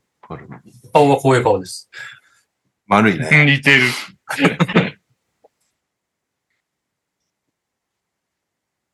はい。えー、そんなとこかな、FA 市場。あと、ニュースは特にないんですが、なんかある？これ言っときたいみたいなのあります？もうないかなはい、カバーしたかな。一個、あの、アダム・シルバーが最近いろいろ発言してて、おって思ったのが、リブゴルフってさ、前この番組で取り上げたじゃん。あ、はいはいはい。サウジアラビアの、あの、はいはいはい。やばいお金が つぎ込んだ結果できたゴルフの PGA に対抗するリーグみたいなのが、うん。うん。PGA の有力、有名ゴルファーを超大金で分取って、みたいな。で、そこで PGA と喧嘩してますっていう話があったけど、最近統合したのよ。はい PGA とリブゴルフ。あで、まあ、結局そのサウジの、あの、まサウジマネー、オイルマネーに屈したねみたいな評価になってんだけど、うんアメリカのスポーツ界的には。でそれについて、アダム・シルバーも言及してて、まあ多分あれってゴルフだけの問題じゃなくて、アメリカのスポーツ界全体の問題だから、うん。NBA とか他のスポーツも今後そういう感じになんか手が伸びてくる可能性はいくらでもありますみたいな話をしてて。うんまあ、だ少なくとも自分がコミッショナーの間は当面はそういうあの感じのところがチームのオーナーになるっていうことは多分させませんみたいなことは言ってたんだけど、ただ、まあ、その、めちゃめちゃ金が入ってくるっていうことは事実だから、そこはやっぱりどうしても検討しないといけないところではあるみたいなことは正直に話してたんでね。なんか、あんまよくわかんないよね。中国まではさそうなんだよね。そその辺がなんかな話題になってるのに。よくわかんないよサウジアラビアはね。話せるんかいっていう。政治的思想、アメリカめっちゃ強い割にビジネスになった途端、でもそこはビジネスだからみたいなことを言い始めたりするし、なんか、よくわかんないよね、アメリカのスタンス。わかん、線引きがわからんよ。なんかリブゴルフについてはあれなんでしょう ?911 の遺族団体がなんかめちゃくちゃ反発してたみたいな。ことをえへーああ、なるほどね。そうなんだ。うんまあでもそうだよな、反発するよね、そこはね。っていうのもあったとかで、結構ごちゃごちゃになってるっていう。うんうん。結局、統合、あともう一団体ぐらいいたんだよな。全員統合して、めちゃめちゃ金落とすらしいからね、そこのリブゴルフのところは、そこにまあだって。てほんと札束でぶん殴るおじで言ってるみたいなとこでしょ。もまあ、実際今サッカー界が荒らされてるじゃん。う。そのうん。サウジアラビアマネーで。うん。だからロナウド、クリスチャン・ロナウドは行ったけど、メッシは断ってマイアミに行ったけど、あのね、久保くんも、なんだっけ、うん ?4 年 ?4 年 ?6 年 ?4 年240億円とかで確か、オファー来てたけど、久保くんは蹴ったんだよね、確か。もっと高いレベルでやってたいからっつって。もうそんな感じで今、市場嵐みたいな感じになってるから、うん。サッカー界でも。それが NBA とか他のスポーツにも手出してくる可能性はいくらでもあるよね。だからね。うん。うん。その辺はしっかりと見極めながらケアしないといけないです、みたいなことをシルバーさんが話してまいやした。ー、でもめっちゃダブスタだからな。なんとも言えないよな。そうなんだよね。中国市場も結局、もやもやしたまま進んでるからね。ねえ。毎回最終的になんかうやむやにして売るわけそうそう。そうそう。モーリー何だったんだみたいな感じになってるし。そうね、本当に。その辺は、ね、よくわからん。我々レベルには 落ち降りてこないから情報が。し、ちょっと、なんかそのアメリカ人の考え方のノリもちょっとわからんな、そうね関しては。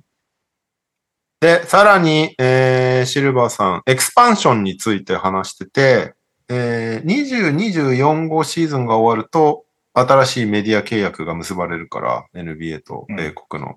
それが決まったら、おそらく、そのエクスパンションをしっかりと見ていきますみたいなことを、ようやく明言していたので、2年後 ?2、3年後にはチーム増えてそうだなっていう雰囲気になってきました。うーん、なるほど。一応筆頭とされているというのは、ヒシアトルとラスベガス。うん。よく名前出るよね、その、そうね今年は。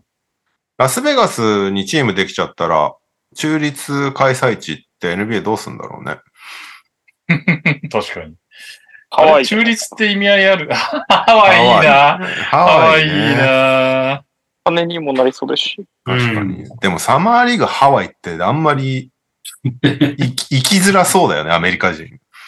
ああ、そう今ですね。年それはあるかの。最近サマーリーグどんどん人増えててさ、今年とかもなんか売り切れとか、ウェンバヤマのデビュー戦入れないみたいなのをすごかったらしいんだけど、ハワイになると一気にトーンダウンしそうだよね。まあでも逆に、海外から来る人たちにとってはいいのか、それはディロン・ブルックスがなぜか、メンフィスの人たちと一緒に見てた。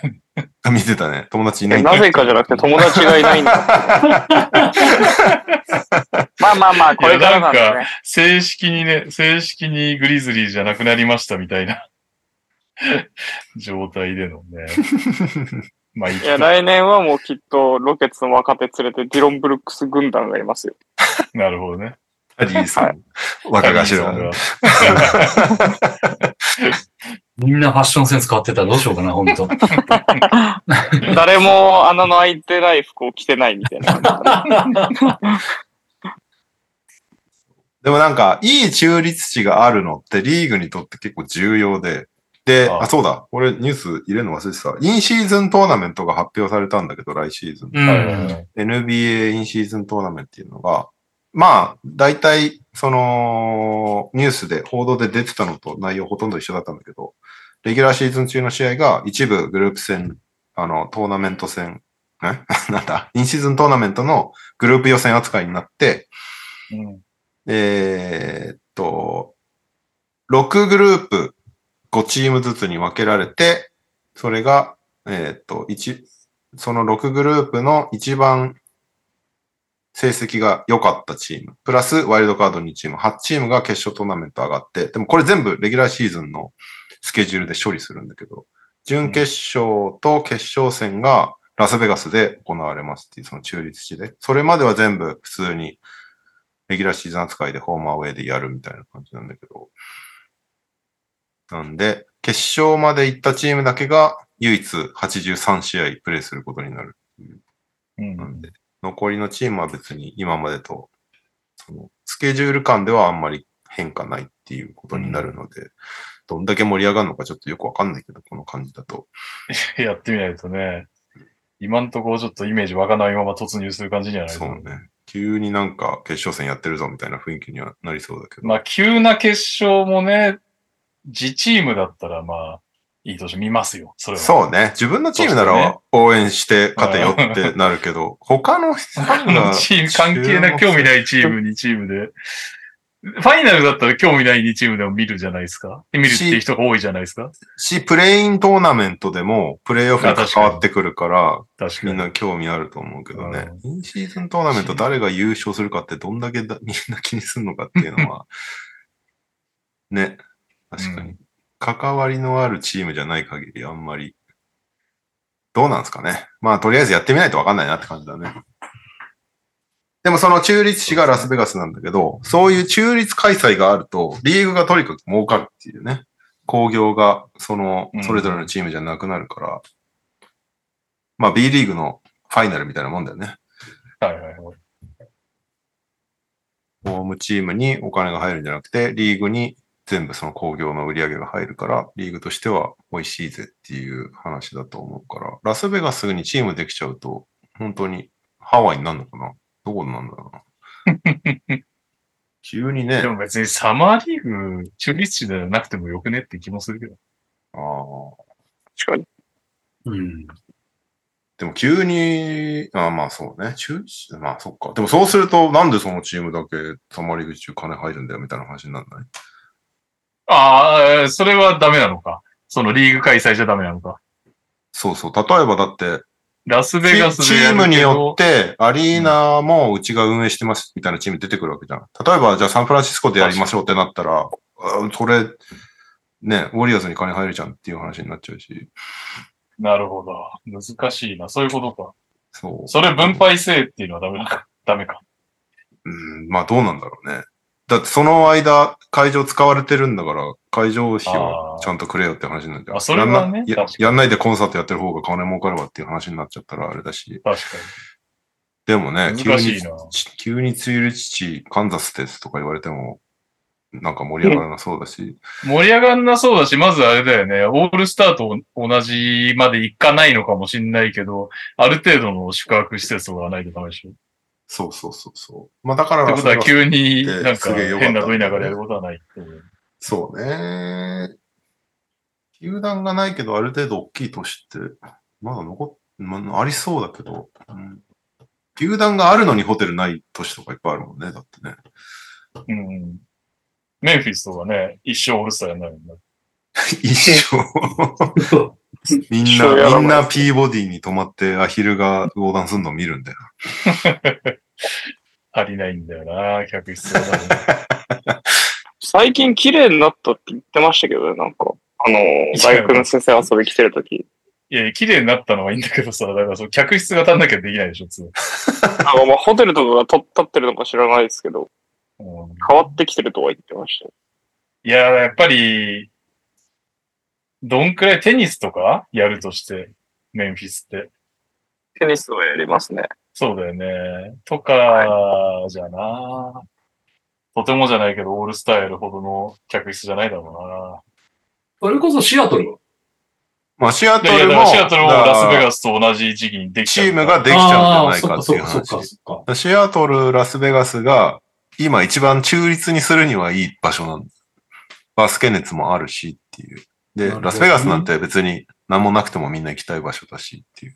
うんコージャックさん、えーソルトレイクシティですでにサマーリーグしてませんって。これは、あの、4チームし、4チームか5チームぐらいしかし来てないし、別にお客さんも別にそんな行かないんで、できるんですよ。だそれ別にサマーリーグをしたいだけなら、その辺で5、6チーム集めてやるっていうのはいくらでもできるんだけど。けど、NBA 公式で30チーム集めてやるよっていうのができないってことですね。そう、30チーム集めます、ルーキー全員出ます、お客さんもいっぱい入りますってなった時に、うんそれを賄える都市が、あとどんだけ残ってんだっていう問題が。アンディエゴ。ですサンディエゴね。確かに。サンディエゴね。うん。確かに。どこだ？ないね、でも本当に。こう入れ離脱します。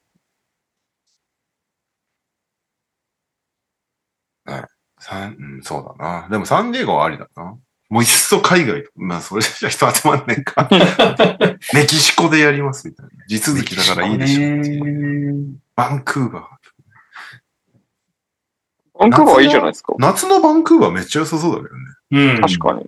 ホテルがどんぐらいあるのか知らないけど。っ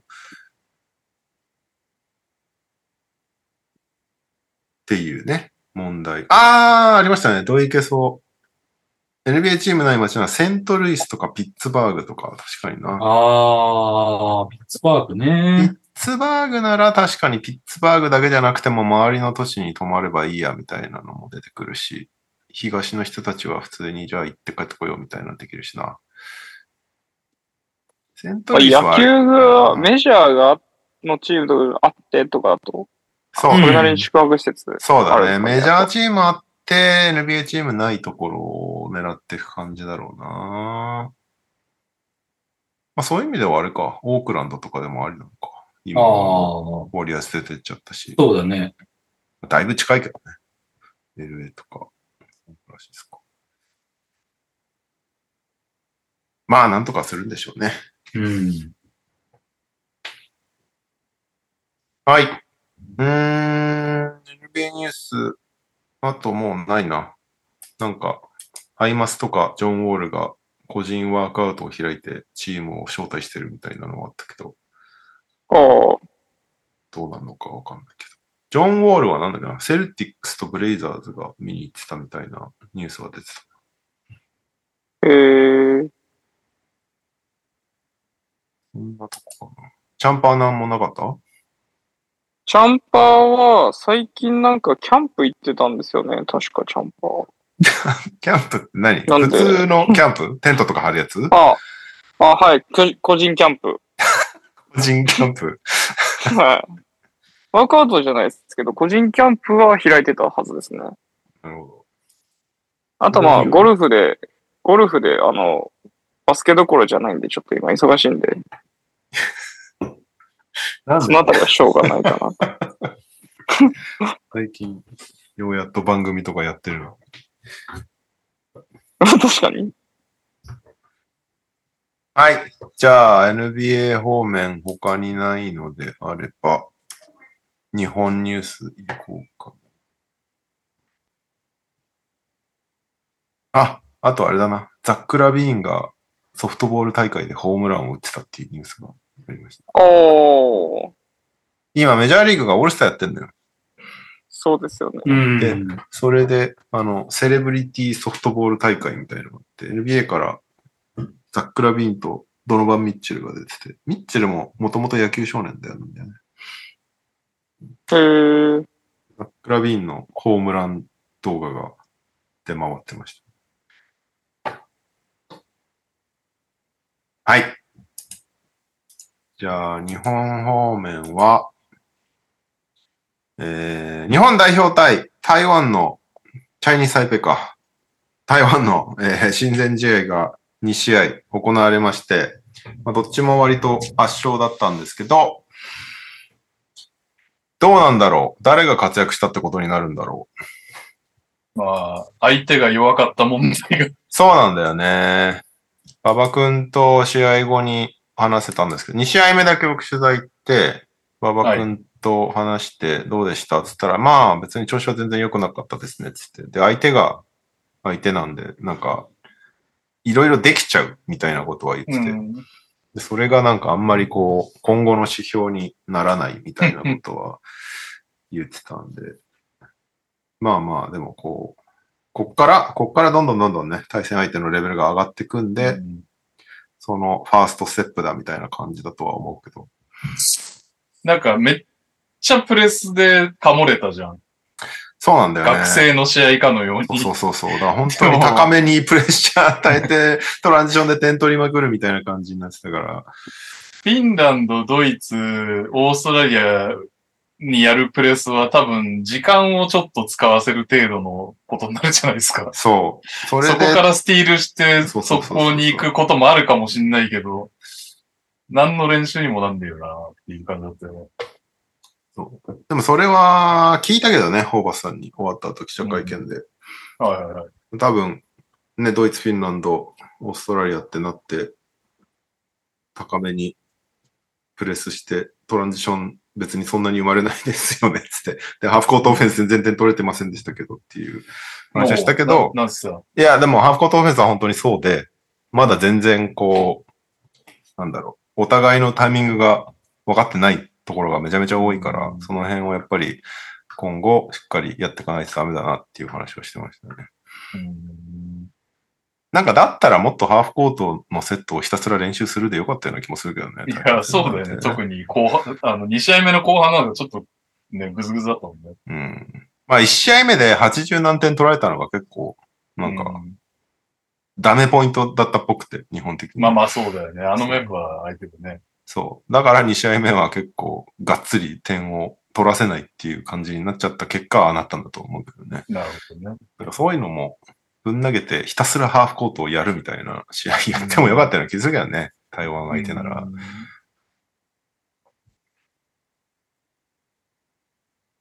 なんか気にうん気になった選手いました？気になった選手っていうか、やっぱ、なんだろう。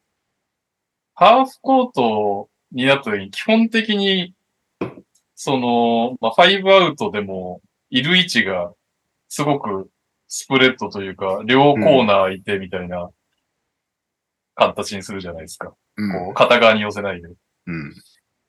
ああいうセットになった時になんか、いつも見てる NBA の選手ってうまいよってちょっと申し訳ないけど、思っちゃうというか、まあ、でかいっていうのもあると思うんだけど、うんうんうんハンドラーがさ、あの状況を俺は日本代表ではそんな活かしてないとように見えて。うんうん。だったらもうちょっとなんか、サイドピックアンドロールで、エンプティコーナーでみたいな、ちょっともう、あの、わかりやすく、片側にスペース寄せたりとか、のバリエーションをもうちょっと増やした方がいいんじゃないかなって思いました。なんか、確かねのね、ファイブアウト、ファイブアウトはファイブアウトじゃん別に片側に寄せだって。そこがな、なんか、そこまででかいわけじゃないし、より強くなるじゃないですか。相手がドイツ、オーストラリア、フィンランドってなった時に、うん日本のハンドラーが、あの、ね、ハイピックから、こう、ドイツとかのディフェンス相手に的確に、こう、空いたコーナーにズバッとパスを出して、そこで決めるみたいなね。っていうのよりは、エンプティコーナーのサイドピックで、テーブスが、おー、すげえレイアップぞ、みたいな方がなんとなく絵面が湧くというか、そう気がする、するんだけどね。どうなんだろ結構、その辺の差は感じるよね。その NBA 普段見てて、代表う。の、うんまあ B リーグよりかは代表の方がまだまあもちろんね。寄りなのかもしれないけど、その、結構真面目にちゃんと5アウトみたいな感じで、極端になってないっていうシーンは多いよね。うん。NBA とか見てるとさ、もうなんか、ひ左コーナーに2人いるぞぐらいの極端さで右を開けようとしたりするじゃん。うんそれぐらいのドラスティックなことがあんまり代表を見てると感じられないっていうのは確かにあるよね。そ同れぐらい本当はじ配置が多いよね。そうそうそう。だ真面目に両コーナー埋めてウィングでトップでっていうところから始めてることが多かったりするから、もっと極端になってもいいのかもとは確かに思っちゃうかもね。どうなんだろうな。その辺やっていくのかな。もうあんま時間ないけど、もう強化試合をぶち込んでるから。そうね、いっぱい入ったからね。こっから韓国遠征もあって、ねニュージーランド戦もあって、フランスとかとも対戦するし。あと、絞っていく作業がね、まだ終わってないから。そう。そこはホーバスさんもすごい悩んでる感じだった。まだ悩んでんだ。うんうーん、みたいな。まあなんかある程度はあるんですけどね、みたいなこと言ってた。自分の中でうん。言わ、言いませんけど。あの、だ、ある程度はありそうだけど、まだちょっと悩んでるっぽいね。やっぱこう一年通してすごい活躍してくれた須田選手とかいるじゃん。うんでも最近はあんま良くないみたいな。うんそういうところも見ながらやっぱり考えないといけないから、どうしようかな、みたいな。いや、めっちゃむずいだろうな、確かにな。須田選手、井上選手がもうね、ホーバスジャパンといえばみたいな感じはそうそうそうそう。あるけど、でもやっぱり須田選手、井上選手が、ドイツ、フィンランド、オーストラリアからめちゃくちゃスリーを入れてる姿っていうのは想像しづらいはしづらいよね。うん空いてなきゃいけないから、打つ状態で。そういうところも考えながらやんないと難しいですね、みたいなことは言ってたけど。で2ホーバスジャパンっぽくないけど、比江島選手とかやっぱりいたらいたで、クリエイトしてくれるよなって感じあるしね。比江島に関しても、まあたまにそうやってすごいところを見せてくれたりするけど、毎回はやらないみたいな。まあ、うん。マコっぽいですよね、みたいな。ことを大場さん言ってたんだけど、うん。そういうのを、そうね、本戦にも OK なのかどうかとか、うん。また2試合目はね、あの、テテーブス海、海君先発させてたけど、あれはなんかもうい直前に伝えたらしくて、試合直前に海君に今日スタメンねっつって、そのスタメンっていうプレッシャーをどうハンドルするかっていううのをん。見たかったらしいんだけど、どう評価したのかわかんないけど、まあでも、序盤はすごい良かったからね、実際。まあ、本、海君は話聞いた感じだと、やっぱりサイズがあるっていうところは強みだと思ってるから、そこはもう武器にプッシュするしかないみたいなことは言ってたよね。まあ、富樫、河村がおそらく確定だろうから、3人目のガードとして、でかいっていうのは強みだと思ってるけど、使われ方的にはテーブス選手もほぼ格な気がするんだけど、気になるのが結構西田選手がポイントガードと出てるっていうね。そうなんだよね。だからこのまさかの台そこで西田が。台湾の二試合河村選手が怪我で出てなかったから、西田選手をかなりポイントガードで起用してて、まあそこも見たいからやったみたいなことは言ってたけど、なんか西田選手がこの合宿中めちゃめちゃ良かったんだって。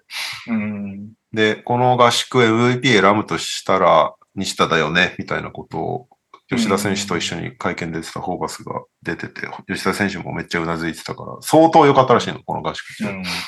だそれもまたちょっと悩むポイントみたいなことを言ってたねまあ、むずいはむずいよな。でもなんか、やっぱ保険でマイキー入れたくならない。そんなことない。そう、でかい選手。多分そのレベル的に。にはやっぱりね、そうだよね。そのレベル的には西田選手とかがもたらすものが大きいとは思うんですけど、うんやっぱマイキー入れといた方がいいんじゃないっていう気がなるよね。しちゃうよね。まあ、特にこの2試合、その、ヒュー選手もいなかったから、うん。なおさら入れたいねってなっちゃうね。ヒュー選手がいたらまたどうビッグマンも変わってくるのか。基本ホーキンソン国士になるような気はしてるけど。で、まあ4番吉井選手でしょうね。まあ渡辺吉井、渡辺吉、ホーキンソン、マイキー・ヒュー。そうね。まあだから台湾戦で言えば、金近くんも4番やったりしてたけど、どうすんだろうな。まあ幅がちょっときついよね。多分本番のヨーロッパの4の選手を守れって言われても、そうなんまだまだだ。ね。まああとだからそうか。井上とかもまだ当然。いや、井上選手は、なんかほんとスリーはいいけどね。それ以外がちょっとやっぱり、いや、厳しそうには見えるけどね、今現状では。そうね。そうね。本当は、ホーバスとしては、渡辺3番で使いたかったんだろうけど、まあでも八村君出ない時点で、そこはきっとね、4、渡辺。渡まあ、辺。でもオフェンスに関しては別にいいじゃん。いや、そうそうう。そう。ディフェンスなんだよね。でも渡辺スモールボール5とかあんのかな？あるでしょだってやってたよね、どっかで。なんかの大会で。アジアカップだかんで。とか。ある程度のリム結局本当に通用するのってさ、本当に通用するのって渡辺ホーキンソンだけおそらく。申し訳ないけど。世界レベル。4、5番として、世界レベルで4、5番として。で、あとはもう、吉井選手にしろ、マイキーにしろ、ヒユにしろ、もう、死ぬ気で頑張ってくれという、5分でも10分でも死ぬ気で頑張ってくれという世界だと思うから。そうね。まあ、吉井選手とか良かったからね。相手がもうちょっと緩ければね、その辺もやっぱり、と当然緩くなるんだろうけど、強い国ばっかだからな、参加国。そうなんだよね。で結局だからディフェンスだよね。ここで押し込まれちゃいそうだなっていうのはめちゃめちゃあるかな。まあだここから強度が上がってく親善試合でどれぐらい結果出すかっていうのが結構決め手になってくんだろうな、きっと。うーん、ってことはまだテストを続けるってことですね。いやだから台湾、韓国相手じゃ何の判断にもならないっていうことなんじゃないかな。うーん。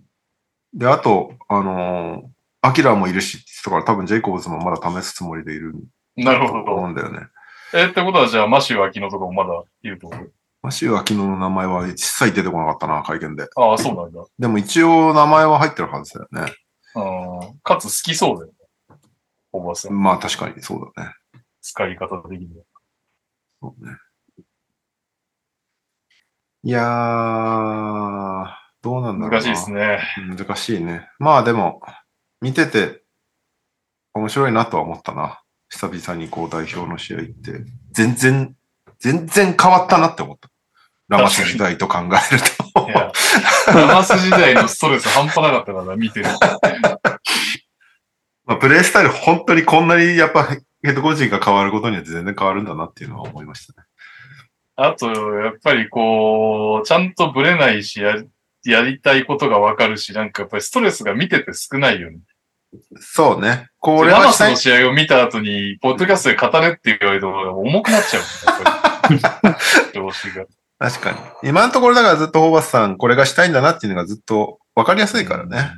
そこに向かっていい方向に動いてますねっていうコメントは最低限できるからね、ホーバスさんの試合見てると。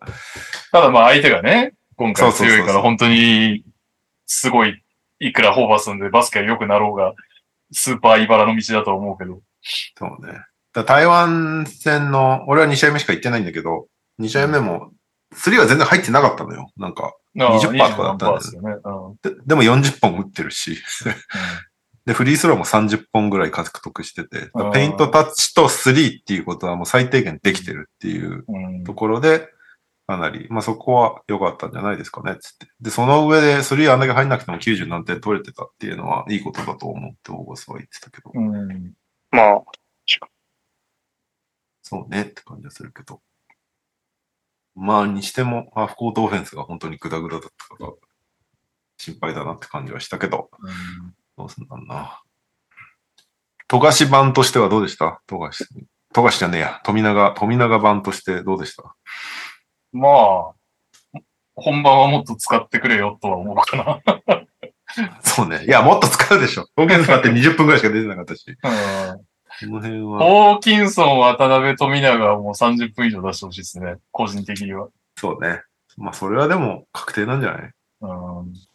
まあ、それくらいさ、その、もう渡辺選手、ホーキンソン選手が、すごいぐらい、ぐらい富永が選手もすごいんじゃないですか？やっぱりウィングの得点力っていう意味で言ったら、ちょっとうんもう抜けてるというか。いるだけで相手のディフェンスに影響するからね、富永君って。それってかなり特殊能力だよね。うん。しかもなんか一応シューターって扱いをされるけど、普通にスコアラーだからね。そうね、そうね。うん結シュー構。ターって書かれ方があんまり良くないんじゃないかなって思うぐらい。うん。スリーがどうしても目立っちゃうけど、全然ペイントアタックもできるし、特に2戦目はかなりドライブしてた感じするな。うんそうなんだ。だいぶメディア対応できるようになってきてたよ、富永君。おー。旗から見てたけど。めっちゃ挨拶してくれるから、俺はなんか嬉しいです。覚え覚えてくれているっていう。結構やっぱ注目されてるからさ、テレビ取材とかもすごい来るから、うん。いいことじゃないですか。ミックスゾーンとかでこう、天気者がこうみんな待ってるよ横でテレビの対応をやってたりとかするのを見てて、うん。すごいなって。レンジャー大のこと、俺しかいなかったのに、みたいな取材。そうだよね、レンジャーね。その変化を本人がどう思って対応してるのかとかもちょっと気になるけど、いつか聞いてみたいけど。まあでも、もともとウィンターカップの頃とか取材はすごかっただろうからね。慣れてはいいのか。テレビまでは入んないかもしれないけど。そうね。はい。ということで、今後も日本代表は練習試合盛りだくさんなんで、次があれかな？群馬かな？オープンハウス。あ、その前に韓国に遠征行くのか。うん。はい。えー、あとは、B リーグのオールスターが2025年船橋、2026年長崎っていう、まだできてないアリーナでやることが発表されてました。うん。うーん。あれ ?2024 ってどこなんだっけ？わかんないですか？オールスターにあまり興味がない大柴さん。わかあまりというか、無です。でも、アリーナ、新しいとこに行くんであれば、オプアリか佐賀ですかね。群馬じゃないですか？沖縄でした。沖縄？あ、沖縄か。や多ってないんだ分コロナ、コロナで飛んだんだよ、多分。なるほどね。えー、沖縄か。最近全部沖縄なんだよな。でも、偉いよな。もう行ってないから。オールスターの取材なんか。明日も俺沖縄行ってきますからね。あなんだっけ、明日。いや、あ明日は全然、ワールドカップの打ち合わせで行ってくるっていう。いいよな、ワールドカップに仕事あって。いやー、そのさ、ワールドカップの打ち合わせで行くからさ、もうちゃんとした打ち合わせだからさ、うんで、もうほんと一泊して帰ってくるだけだから、うんそんな荷物も持ってきたくなくて、沖縄なのに、あの、サンダルで行けないっていうのが俺すごいなんかイライラしてる。襟付きで行くみたいな。襟付き、まあ、襟付きで行くかなどうだろうな。少なくともスニーカーで行きます。サンダルでは。レオさんの TP、礼服はスニーカーなわけですね。そう、スニーカーとサンダルをやめることが礼服、礼服じゃないか。黒い、黒いポロシャツぐらいかな、きっと。相手その変化気づくんかな。その姿で、うん？って思わなくて、サンダルだったら、あんって思うのかね。思われないよ、絶対。相手外国人だし、打ち合わせ相あ手。絶対そんなスーツとかでこう、から大丈夫だよ。わかんないい。や、じゃあサンダルでもいいんじゃないいや、でも、その、現、だ JBA のスタッフとかもきっと来るから、JBA とあか、ーその、フィーバーの日本側のスタッフとかもきっと来るから、あそこにヨレヨレの T シャツとサンダルで行ったらさすがに怒られそうだなと。あ、なるほどね。多少ちゃんとした格好で。まあ、あと明日朝、朝一で S 級のコーチの講習会の通訳とかもあるから、それ行った上で沖縄行くから、割とちゃんとした格好で行かないといけない。盛りだくさん。いやー、サンダルをここ数日履いてないんだよ、だから、ずっと通訳で。そこが一番のネガポイントなんです。暑いじゃんだって最近。熱中症注意報とか出てる。うん。ダメだよ、みんな靴履いてちゃう。かっこいいよ、靴は。はい。あと、えっとね、ちょっと前にこれ出てたんだけど、B リーグがチームスタッフの選手登録切り替えを制限っていうのが出てました。あれって今もうやっちゃったやつはどうなんだろうね。でも2 2023、24シーズンからダメって書いてあるからね。なんかさ、抜け道っぽいことも書いてなかった。なんか、リーグ登録がうんたらかんたら、チーム登録がうんたらかんたらって、なんか、あ、ん？そうだこれは何？抜け道なの？みたいな。まず一番よく上がってたのが、チームスタッフとして外国人を登録しておいて、うん気づいたらいつの間にか選手として登録されてるみたいなやつね。でそれを制限するために、チームスタッフ、来シーズンから、23、24シーズンからは、チームスタッフとして B リーグに登録されたものは、同一シーズンに選手として登録できないっていうルールが出るらしいんで、あまあ、この人は、えーなんだろう、アシスタントコーチですみたいな感じで外国人に登録して、アシスタントコーチですらないのか、チーム職員みたいな感じでやってたのか、そうだね。すごいなんかめっちゃうまい外国人選手を雇って、その、に、もともと契約してた外国籍選手が怪我したり離脱したら、その人を登録するみたいなムーブをやってるチームが何人かいた、何チームかあったんですけど、それを、それの不満の声がすごかったらしいので、えー制限しますと。で、あと練習生練習生の規定を新設しましたと。肩書きを問わず、プロ選手、アマチュア選手のいずれも該当しないものに対しては、報酬支払い、旅行費、治療費、実費相当分を超える手当の支払いなどが認められない。まだ練習生ですって言っといて、普通のチーム選手みたいに扱うことはダメですよっていうことを制限することですよね。で、その抜け道が？何？まあなんか、と登録、リーグに登録してなきゃ大丈夫みたいな、よくわかんない文言が。ああ、チームス、ただ、チームスタッフとして B リーグに登録されたものが切り替え制限の対象となるため、クラブがリーグに登録していなければ、選手登録できてしまう。どういうこと？この人は職員だけど別に登録してないですっていうことが成立するってこと？そうそうそうそうそう、だから、めっちゃ抜け道やんっていう。抜け道っていうか、そういうことか。ただ金を払ってうちの近くにいてくれって言ってれば OK ってことね。そういうことになりますかね。まあ、ビザとかの関係とか考えるとどうなんでしょうって感じはしますけどね。どうそうか。な、そうまあ、あとはだから今もう発表しちゃってるハレルソンとかどうなんだって話だよね、要はね。一番問題は。そっか。でも、ハレルソンは、あ、そっか、コーチって書いてあったもんね。練習生じゃん。練習生でもコーチ兼練習生。コーチ兼練習生はどっちが適用されるんだろう？コーチ。チ。わかりません。確かにビザね。労働ビザなのか、みたいなの。で、問題はいろいろ発生しそうだけど。いやー。みんな、どのリーグも抜け道を探すものなんだね。はい。以上はい。以上でございます。はい。えー、っと、それでは、投稿1通しか来てないですね。お疲れ様です。ダバツです。島根短歌を投稿します。新 B1 目指して回収体育館、ふるさと納税活用していく。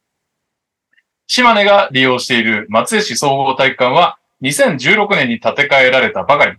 新 B1 基準にも達到達していません。そこで、バンナムが企業版ふるさと納税を使い、回収費の一部を賄うとのことでした。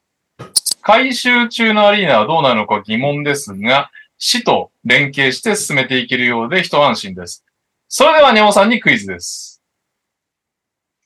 この投稿をした私は誰でしょう？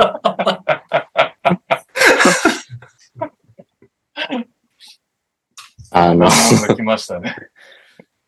ああ、やべえな。あの、あのですね、今、ニュース、ニュースっていうか、あの、投稿入ったなと思って、耳を傾け始めたのが自己紹介の後だったんで、ちょ、ちょっと待ってください。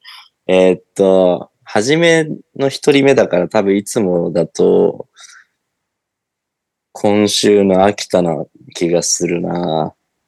おういやでもあの人 でも俺に。クイズ出さない気がするんだよな。ああ、なるほどね。今の舐めた質問は、ダブアツさんな気がするんだけどなどっちかな ダブアツさん。いや、嘘です。違います。ちょっと待ってください。ダブアツさん、ダブアツさんは最後に持ってくるはずで、投稿が1件しかないってことはほとんどありえないので、違う。えー、ご意見か？ちょっと待って、ちょっと待ってください。あと5秒、5秒待ってください。いや、決めました。はい。えー、まあ大体3人くれて、3人以上くれてるので、1人目ということで、エリゴーさん。正解は、ダブアツでした。投稿の内容聞いてなかったってことですか？自己紹介後の内容でわかるだろ、だって。いや、なんか、アリーナがうんたらっていうのは聞いて全た。然聞いてないじゃん。聞いてないじゃあ、そもそも聞いてないってことですよね。めっちゃ島根って言ってたんだって。松原、松原なんちゃらみたいなことは聞いてま松したけど。江市ね。バンナム、バンナム、バンナムとも言ってましたからね。風間ちってね。このうん俺の身になったらわかるんだよ、大変さが。聞いてないんだ。なるほどなるほど。はい、最近クイズだらけなので混乱すると思い問題にしました。鳥取からは以上です。というわけで。結構時間経っちゃいましたね。張り切ってこのコーナー行きましょう。100個い NTR! はイえエーイ。い。ニュースえニュースがちょっと長かったです。すいません。このコーナーでは100年の恋も収める出来事についてのエピソードを募集してます。判定は収録参加メンバー合計100点満点なので、今週は1人20点となります。単位は、蛙化現象にちなんで、ケロで単位。で、満点は100ケロ。えー100ケロに一番近い投稿が優勝でございます。ね。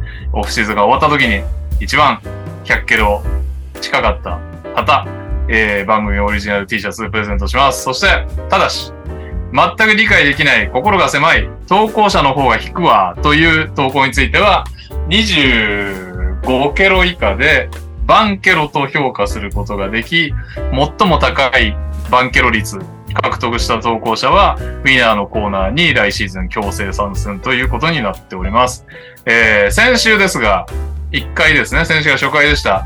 オリミラ65ケロ、スソ38ケロ、平井大輔パンケロということになってます。はい。ので、まず1投目からいきたいと思います。はい。こんばんは、土井健です。えー、100恋 NTR への投稿です。その人はバスケがとても上手でした。性格的にはあまり明るい感じではなかったのですが、特にディフェンスのプレーがすごく、相手のエースを完璧に封じるその姿に僕は次第に惹かれていきました。体育館での練習を重ねるうちに得点力も上達し、ついにはある大会で MVP を受賞するまでのプレイヤーになったのです。僕はすごいなぁとただただ見守るばかりでお近づきできるような存在ではありませんでした。それからもその子の活躍は続き、チームの中心選手となっていたんですが、ある試合で怪我をしてしまい、しばらく体育館に姿を見せなくなってしまうのです。大丈夫かな？そんなに長長引くような怪我だったのかな？心配する日々が続いたある日、突然の知らせに僕は驚愕しました。なんとその子が別のチームに移ってしまったというのです。しかも、それを後押ししたのが親戚のおじさんというじゃないですか。なんでおじさんって言いなりになっていいのかよ。僕の河合レナードへの愛が冷めてしまった瞬間でした。そうは言いつつ、ラプターズでファイナルに行った時はいつの間にか応援していましたし、嫌いになりたくてもなれない複雑な感情をずっと引きずっています。PS、そういえばレナード好きレースクイーンあかりの元気にしてるのかな？という変化球が来ましたね、一投目から。いや どうどう感情移入すればいいんだろう。ー。はい。あ、僕はいいですよ。はい。んう。んうん。はい。僕ちょっとよくわかんなかったです。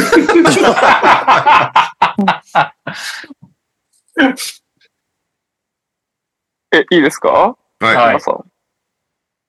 じゃあ、カズマさんからお願いします。えー、ゼロ。ゼロ、僕は5で。はい。5、はい。ゼロ。ゼロ、はい。ゼロ。ゼロ。じゃあ俺は5にしよっかな。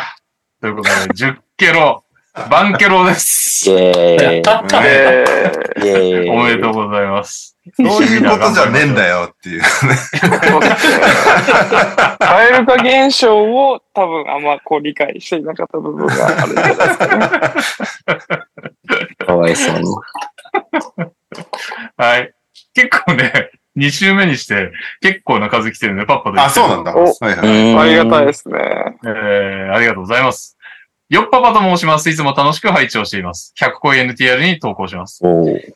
彼女が初めて家に来た時に、おトイレに行った後に、すっごい大きいうんこが出たから見て見てと、しつこかったこと。意地でも見ませんでした。追伸、追伸3年後にその人と結婚しました。見見てたらえ見てたら結婚まではいかなかったんじゃないかなと思います。これは来たんじゃないですか？すごい。うん。これ、え、さ、冷めてないってことでも、ですかねいやそうっすよね。そうなんだしてないですよね。どういう、どういうこと？なんかそれちょっとなんかなーっていう、はい。ルール違反感が出てくる。難しいな、これ。ちょっと、ちょっと待っえ、冷めたっていうことに賛同したら高めのポイントを与えるんだよね。そう、そういうことだよね。うん。それはしょ、それは冷めるわ、っていうね、はいはいはいでも冷めてないんだもんな。そ そうなんですよね。ただののろけなんだよ、これ。ややこいな。はい、カズマさんから行きましょいきますね。う。はい。えー、ゼロ。えー、ゼロ。うーん。10。お、お、おーね3。3、おー0。13、番犬。いやー、のろけ、のろけ、おめでとう。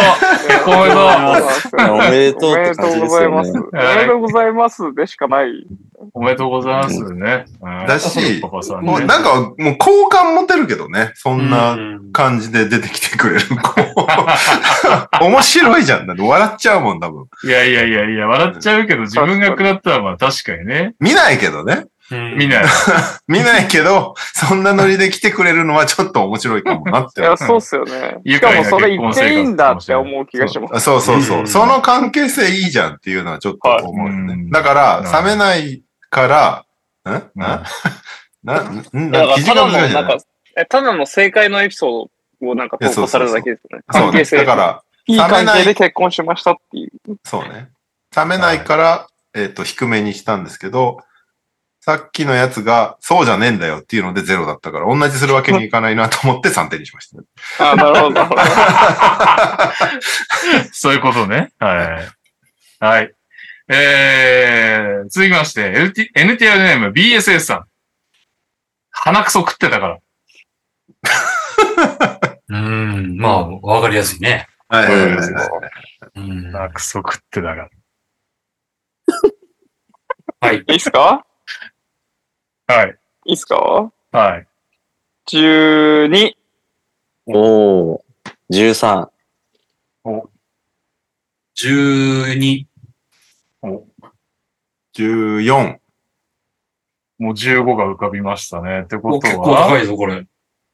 えーっと、60いくついってんじゃないですか？そうだよね。37、え ?51、66? おトップか。おー素晴66らしいキロ暫定トップです。BSS さん。簡潔でよかったですね。うん 鼻くそ食ってたから。まあまあまあ、だんだんでもシーズン、あれだよね、これ、進んでいくと、いや、そんなことあるかよみたいなのが、どんどん増えていくしかないよね。自動自動的にリアルエピソードが減っていきますね。まあはい。ただ、うん嘘っぽいのはちょっと嘘っぽすぎると。嘘っぽすぎるのね。その辺投稿に冷めちゃうんで、それはもう、はいはいはいダメですねうまくやってくれと。ライターの腕が試されるね。そうですね。だ だんだんバンケロ狙いになってきそうな気もしてしてきたの。えー、ファミリーの皆さんへ、JY カーズ以来、いつの間にかなくなってたな、あの企画。JY カーズ以来2年半ぶりに投稿させていただきます。小煩悩と申します。えー、私の100年の恋も冷めたエピソードです。皆さんはスイート10という言葉をご存知ですか？えー、結婚10周年には特別な贈り物をというフレーズです。うん私は今年の1月で結婚10年を迎えましたが、その1年ぐらい前から妻に何を贈ろうかと考えていました。私は小さい頃からの刷り込み、かっこアニメのドラゴンボールのスポンサー CM もあり、結婚10年目は特別なダイヤモンドのアクセサリーを贈るものだと決めていました。10年前のプロポーズの時はお金がなく、あまり高価な婚約指輪を贈れなかったのがどこか引っかかっていたこともあります。よく言う給料3ヶ月分なんて貯金はなかったのです。しかし、うちの家計は完全お小遣い制で、毎月妻からお小遣いを渡され、それでやりくり、計画的にスイート店費用を貯めていかなくてはなりません。そして、プレゼントを婚約指輪と同じブランドのダイヤモンドの入ったネックレスに決め、節約生活を始めました。そして、結婚記念日直前に密かに購入し、当日夕食も終わった後、サプライズで渡すことができました。金額は数十万円です。ここで、明らかにしておかなくてはならないことがあります。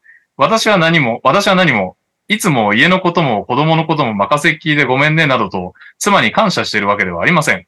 私と妻は家事も子供のことも分担してやっています。もちろんそれなりに感謝もありますが、このプレゼントについては、私のプライドを守り、いい夫、いい男であるためのもの、無償の愛などではない。なので当然ギブアンドテイクでお返しそれなりのものをしてもらえるだろうと思っていました。それが当然の礼儀だというものです。えー、サプライズの後、だんだん気が臭くなってきた。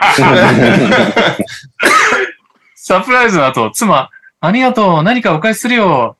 おっと、ここで飛びついてはダメだ。いい男はここでは行かない。私。いや、いいよ、別に。妻、そっか。いや、そっかじゃねえ。もう一声来いよ。そしたらそこで初めて、えー、強いて言うなら Apple Watch とか欲しいかなとか言えるんだよ。Apple Watch でもこっちのプレゼントと比べたら相当安いからな。分かってんのか？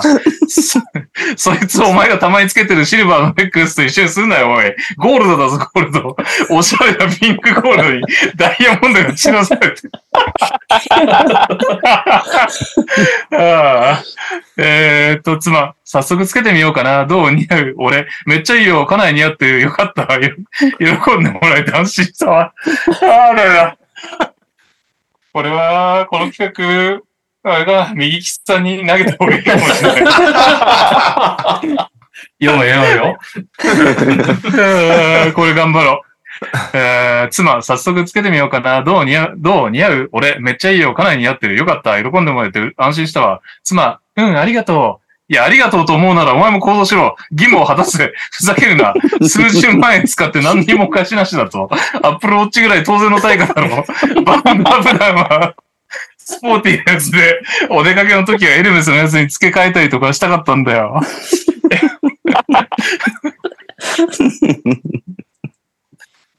ああ。怒りと失望に抑えながらもそれを表に出せず、まともに会話もできていなかったようです。えーふと我に返ると妻がいません。どうやらお風呂に行ってしまったようです。もう自分からは切り出せない。近いうちに妻からお返しについて言い出してくれるかどうか、可能性は薄い。私は疲れてしまいました。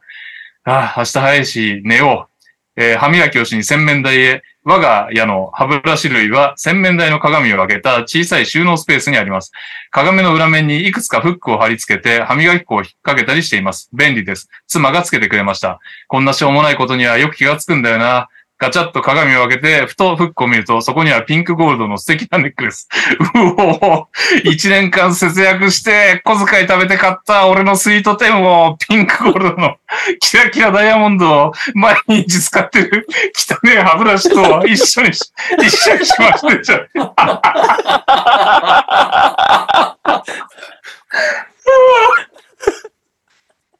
ああ。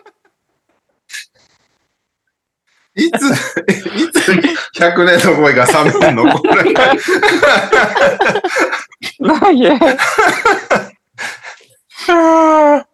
えーっと、風呂に入る前にネックレス外した時に、ちょうどよく引っ掛けるところを見つけたんでしょう。僕は少しだけ泣きました。正直100年の声はとっくに冷めていましたが、10年目も憎しみが生まれてしまった出来事でした。ちなみに今まさにこの時も僕のスイート10は歯ブラシと空間を共にしています。画像を送りますということで、後ほど共有します。長文乱文失礼しました。どうか皆さんに共感してもらえますように。子供は大好き、小盆の。いやいやいやいや。すごい。あ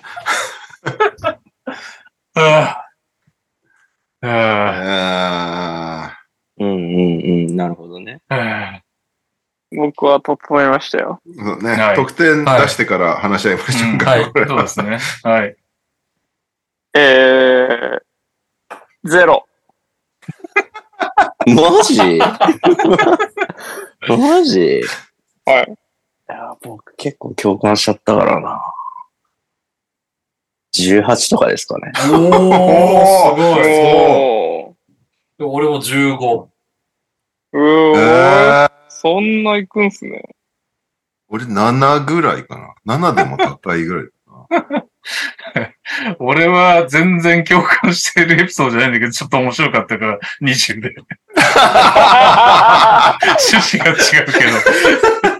笑った。あーでも行かないねいや、面白かったけ面ど、白かった。面白かったけど、60。60キロ。おー。いや、共感はしないわ。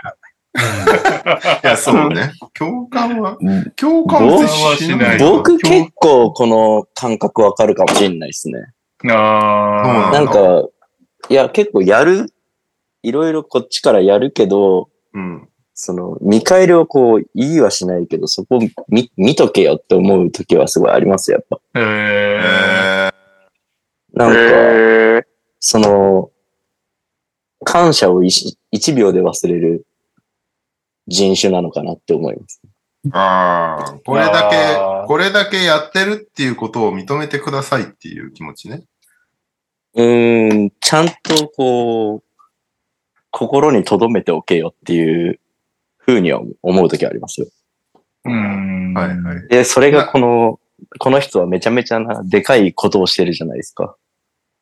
なるほどね。うん。そっか。そういう目で見ると、まだわかるかな。なんか、物をあげてることに対して物を返せっていうところだけで見あ、るとそれはもう、全く共感できないけどそうですね。。それはちょっとギャグみたいになってましたけど、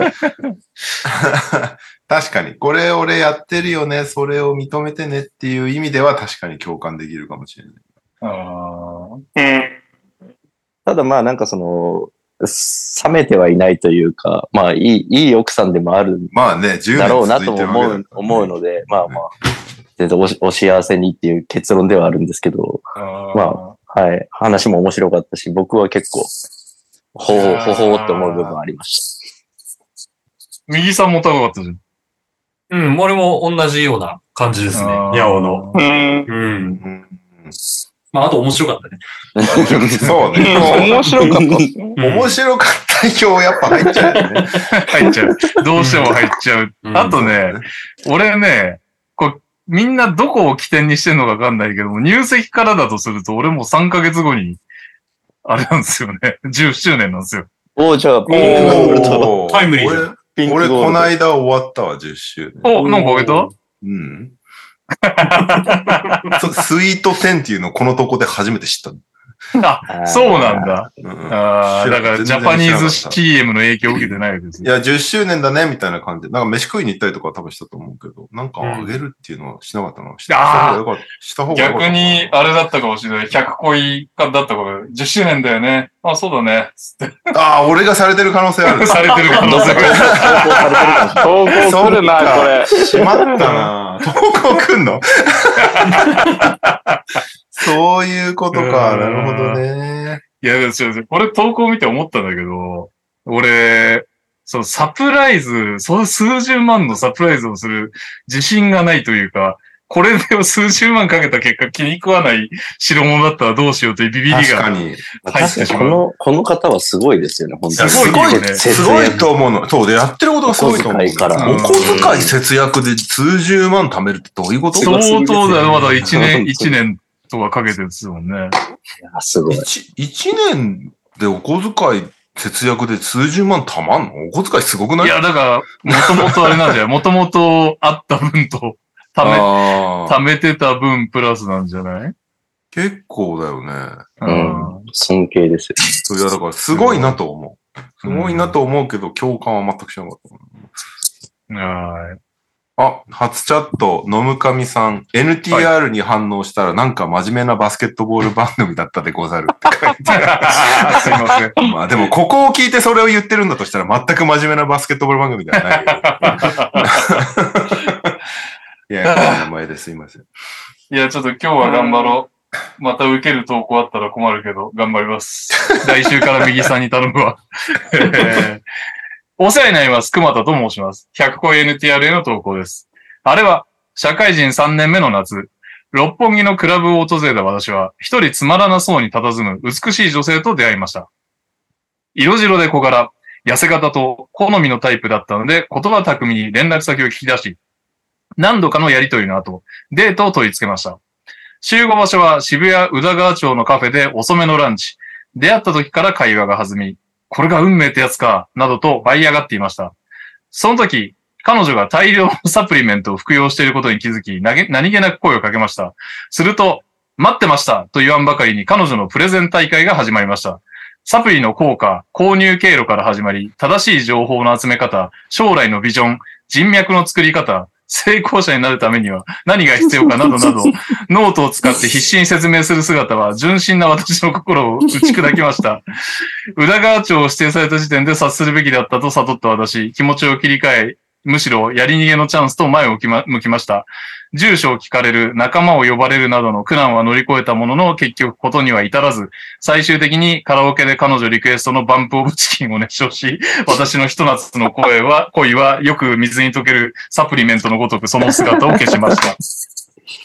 いやー、いいですね。いいですね。いいですねうんいいですね。模範解答みたいな感じ。素晴らしい。い。はい。はい。20。お、おおうん。そうね。これはね。まあ19かな ?19 にしようかな。お18。おーああ、俺も18ですね。お私も20が浮かびました。お強い。おすごい。95強やば95ケロ。おめでとうございます。おめでとうございま。ますあ これは、お模範解答。模範ですよ。うんこの模範解答分かりやすかった。噛める模範ですよ。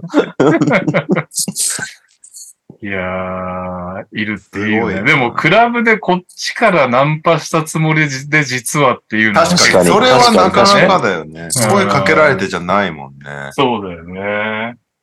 大丈夫かな？これ超えれるか確かに、いきなり95ケロ。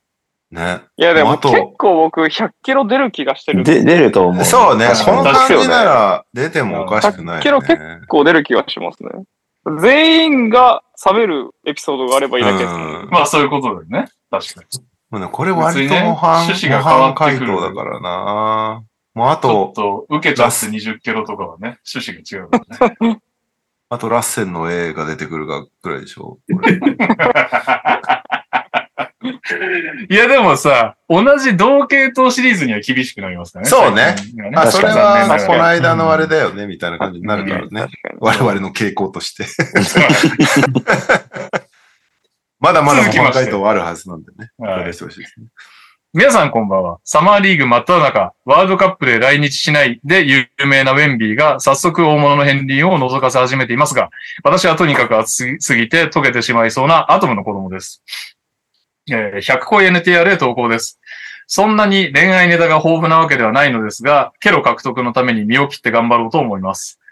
かつて、私には少しだけお付き合いしていた人がいました。彼女は保育士。保育士は淫乱なんて言いますが、そんなステレオタイプをそのまま具現化したような子でした。言わねえよ。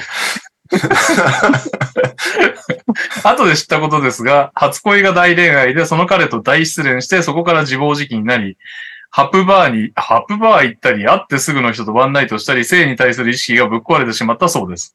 しかし、付き合いたてのウブな私はそんなこととはつゆ知らず、初めての保育士さんに母性を求めてデレデレしていました。何度かデートしてそういう関係にもなりました。しかし、それから何日も経たないうちにメッセージのやり取りをしていると、なんと、彼氏が他に何人かいることが分かり、しかも、その子は天然なのか、私が心が広すぎるのか、他の彼氏との行為のことを赤裸々に私に話してくるのです。この彼のこういうプレイが興奮しちゃったとか、こんなホテルがすごかったとか、誰に話してんだよ、と言いたくなる内容をペラペラ伝えてきて、私は正直頭が混乱してしまいました。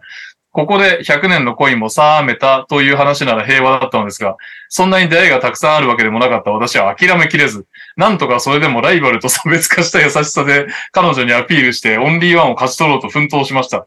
しかしある日、それでも一緒にホテルに行って楽しい一夜を過ごして帰った後衝撃のメッセージが、やっぱりもう会えないです。今日会って、やっぱりもう体の関係また持とうとは思えなかった。普通に話すのは楽しかったけど、なんでなのかわけがわからず理由を尋ねると、私、匂いフェチで、その人自身の匂いで本能的に判断してしまう部分があって、何度か会っていくうちになれるかなって思ってたけど、どうしてもそこが乗り越えられませんでした。だから性格もセックスも見た目も人柄も何も悪いところはないんです。なかなか言い出せなくて本当にごめんなさい。本当のことを伝えた方が納得できるのか、ショックを受けるのか判断できなくて、なんと、性に奔放なとんでも女子に匂いが合わないためと100年の恋も冷めてしまわれたのでした。ああ、悲しき過去かな。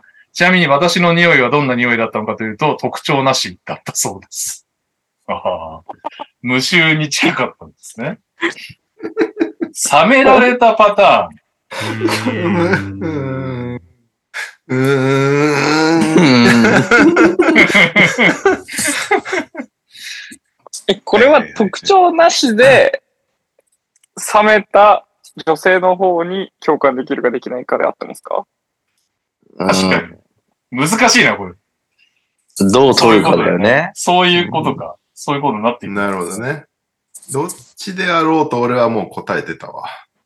あーむずいっすね。特徴なしなんすもんね。そこ。まあ。いや、そ確かにそれはじゃそこが確それはかに、それはあ数の、字の酸っぱい、酸っぱいとかだったらね、そうそうそう。共感するかもしれないね。そう臭かったら20ですよ。臭かったら20なんですけど、無 臭かっていう。結構重要なんですよ、僕の中で。はい、加藤さん、どうぞ。はい。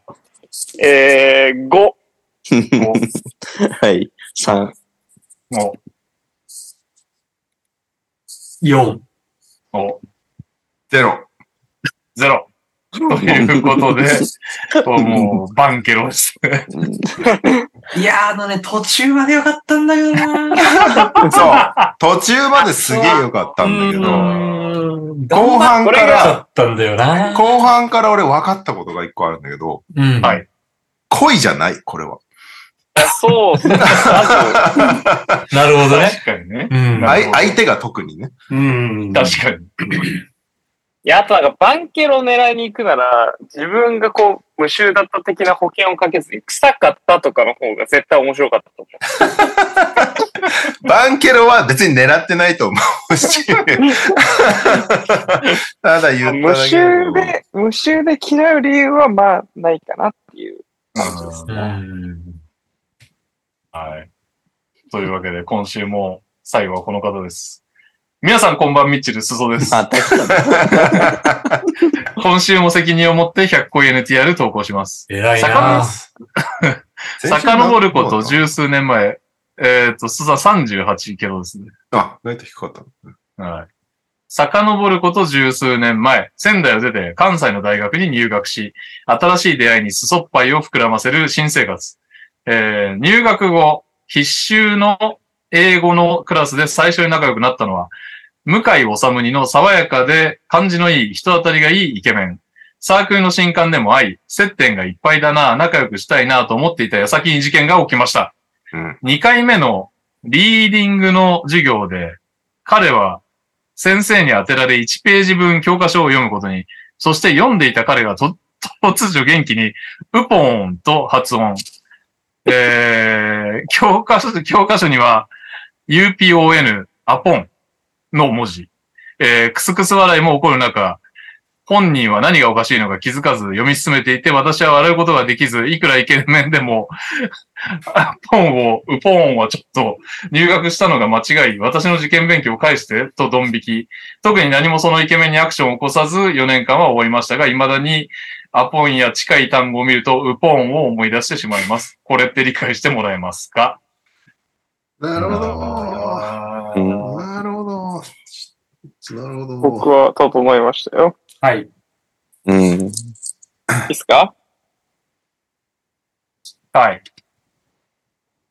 ?2。うん。うん。うん。1。も7。う、おおー3。あじゃあ5。うんと。いうことで、バンケロですね。おめでとうございます。おめでとうございます。おめでとうございます二度公務にしてバンケロ。いや、だからマンケロ率今なんだろうな50%ですからね、今これで、ソソファンは。うんそうですバカね。で、バカで冷める人が多いってことだね。なんか前回のいや思います前回はバカっていうか方言だよね。これはこれで、なんか全然いいけすそさんはどあすそさんはあれか潜在と柔軟剤潜在と柔軟剤だ。ああ、そうそう。あバカでそっかバカですそさんバカダメなんだすそさんバカダメってことか。う んそういうことなんだと思いますよ。ただやっぱ面白いっすよ。面白いが勝っちゃう気がするんですよね。そうね、悪いイメージはそれで持たないのと、やっぱ向井治の時点って勝ちだからな。そうっすよね。ウポーンでずっと会話できんじゃんね。だってね、その後。いや、そうですよね。いじり倒せんじゃん。超いじれますよそその後ずっと付き合ってても。うん。なんか、ウポンしか喋れないとかだったらちょっとやばいと思いますけど、単語をちょっと間違えてるぐらいだったら可愛いと思いますけどね。全然いいと思っちゃうんですようんね。あー全然平気だな。平気っすね。ということで、一番高かったのが、えー、95ケロ。オッいやー出たね。の前回みたいにベスト3ぐらいにしとく？だ熊田さん95ケロ、うん。あと、68だっけ？最初のなんかあったよね。68になりましたね。あ、68? 68 68か。68か6かわかんないですそれぐらいの。あ、今日のか？先週今日の65、やつです。あ、そうですね66だ。BSS さんが2位です、今。鼻くそ食って鼻くそたからが、あー66鼻ケロ。くそは確かに、そうですね。はいで、先週の、えー、オリミラ65ケロ。内容をちょっと、上位3人の内容を来週はまとめてね。オリミラの、ななんだっけ？武田し、武田信玄。オリミラさんこのままなんか何週間か1位に君臨するんじゃないかなって思ってたんですけど、意外といかなかった。意外とね、うんはい確かに流れ的にね強いです、からね。オはいフ企画といえばっていう。はい、というわけで、普通歌でございます。来週もね、ぜひ投稿お願いします。はいえー、こんばんは、土井健です。普通歌のコーナーへ投稿です。いつもは、今週の川崎の最後に、にゃおさんイージーの問題を送っていましたが、ここのとこずっと川崎に何もニュースがないので、問題だけ送ります。にゃおさんお答えください。結数局、ヶ月前の話になりますが、川崎に新アリーナ建設のニュースがありました。うん。京急川崎駅から徒歩数分のところが建設予定地なのですが、その場所には現在何があるでしょう？うーん。ヒントは決して卑猥なお店とかではありません。か川崎は多いエリアではあります。や、やったよね？やったっけ？やってないですね。ね。ニュースでおは、前はどうせ聞いてねえだろ、だって。ニュースでやった。た気がするよね。あ、どっちここで、みたいな。やった気がするんだよな。マジ？もうやってると思いますけどね。ニュースリリースベースで読んでたら多分、わかる話だと思う割とでかいニュースだったからな。マジ？しすごいね、いいね、こんな近くで、みたいな話もした気がするんだよな。川崎？川崎。アリーナができる場所ってことですよね。結構でかいとこってことですよね。そういうことですね。ああ、そうだね。川崎といえばですよ。そうね。そうなの？そう、そうね。って言っちゃったけど。川崎といえばですよ、ね。ゲット。川崎。川崎といえば。川崎といえば。あんいやいやまそこは絶られ対それで出てこないと思う。えー、病院。あー、ブブーくそ。答えは教習所です。完成したらお子を連れてロールに会いに来てくださいね。川崎から以上です。教習所。はい。そう教習所ですね俺、俺多分参加してない回のニュースですね、それ。初耳だったわ。覚えた。はい。というわけで、エンディングです。えー、皆さんこんばんは。100恋初回からやらかしてしまい、かつネタが思い浮かばない平井大輔だけど、本当に俺が初代バンケロだと喜んでる場合じゃないですね。さて、エンディングのお題は、サマリで見つけた注目選手。今ハマってる曲、Amazon プライムセールで買ったものの3本でお願いします。サザエさんみたいなね。えー、オリミラです。エンディングへの投稿です。暑い夏に食べたくなるものでお願いします。うんこいつそればっかりじゃない？前もあなんか投稿しなかった？それ。暑い時に食べるといいものみたいな。いや、まあ、それで言うとなんかアマプラ系も被ってますけどね。絶対増えてると思うんで。はい、最後。ダブエツです。ダブエツです。好きなアイスでお願いします。ということで、サマリで見つけた注目選手、今ハマってる曲、Amazon プライムセールで買ったもの、暑い夏に食べたくなるもの、好きなアイス。いやー、アマプラしか今パッと出てこねえな。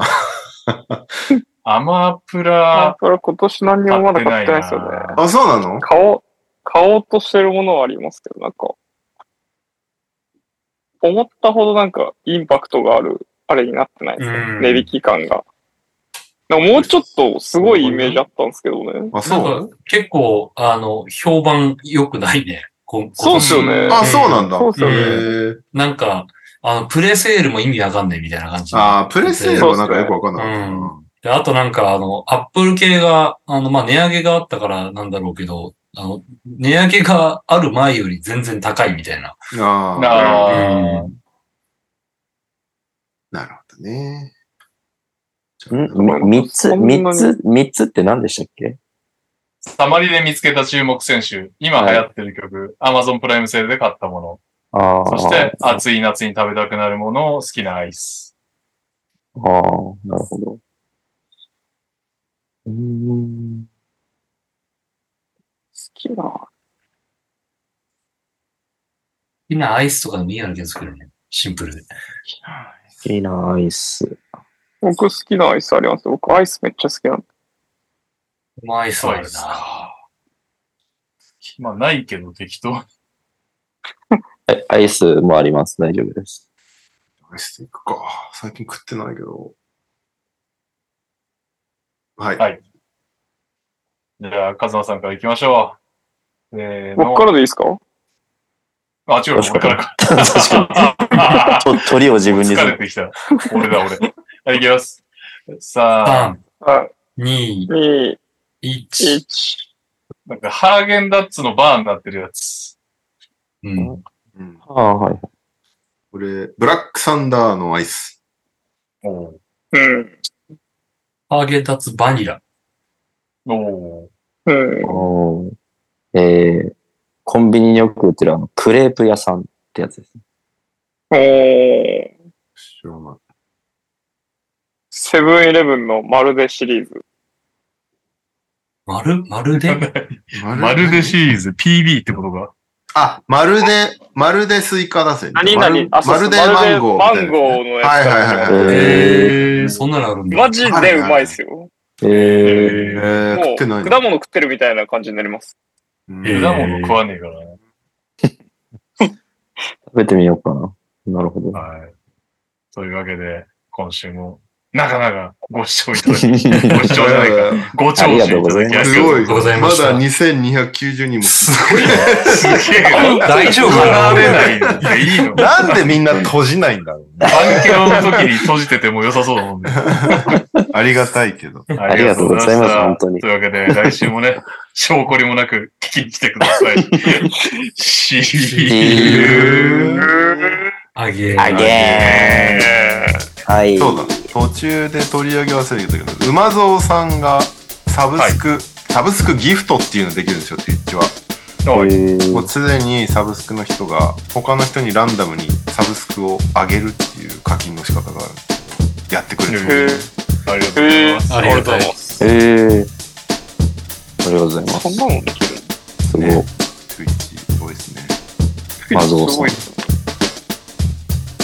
ページに出てるとしても、みんななんで聞いてんだろうね。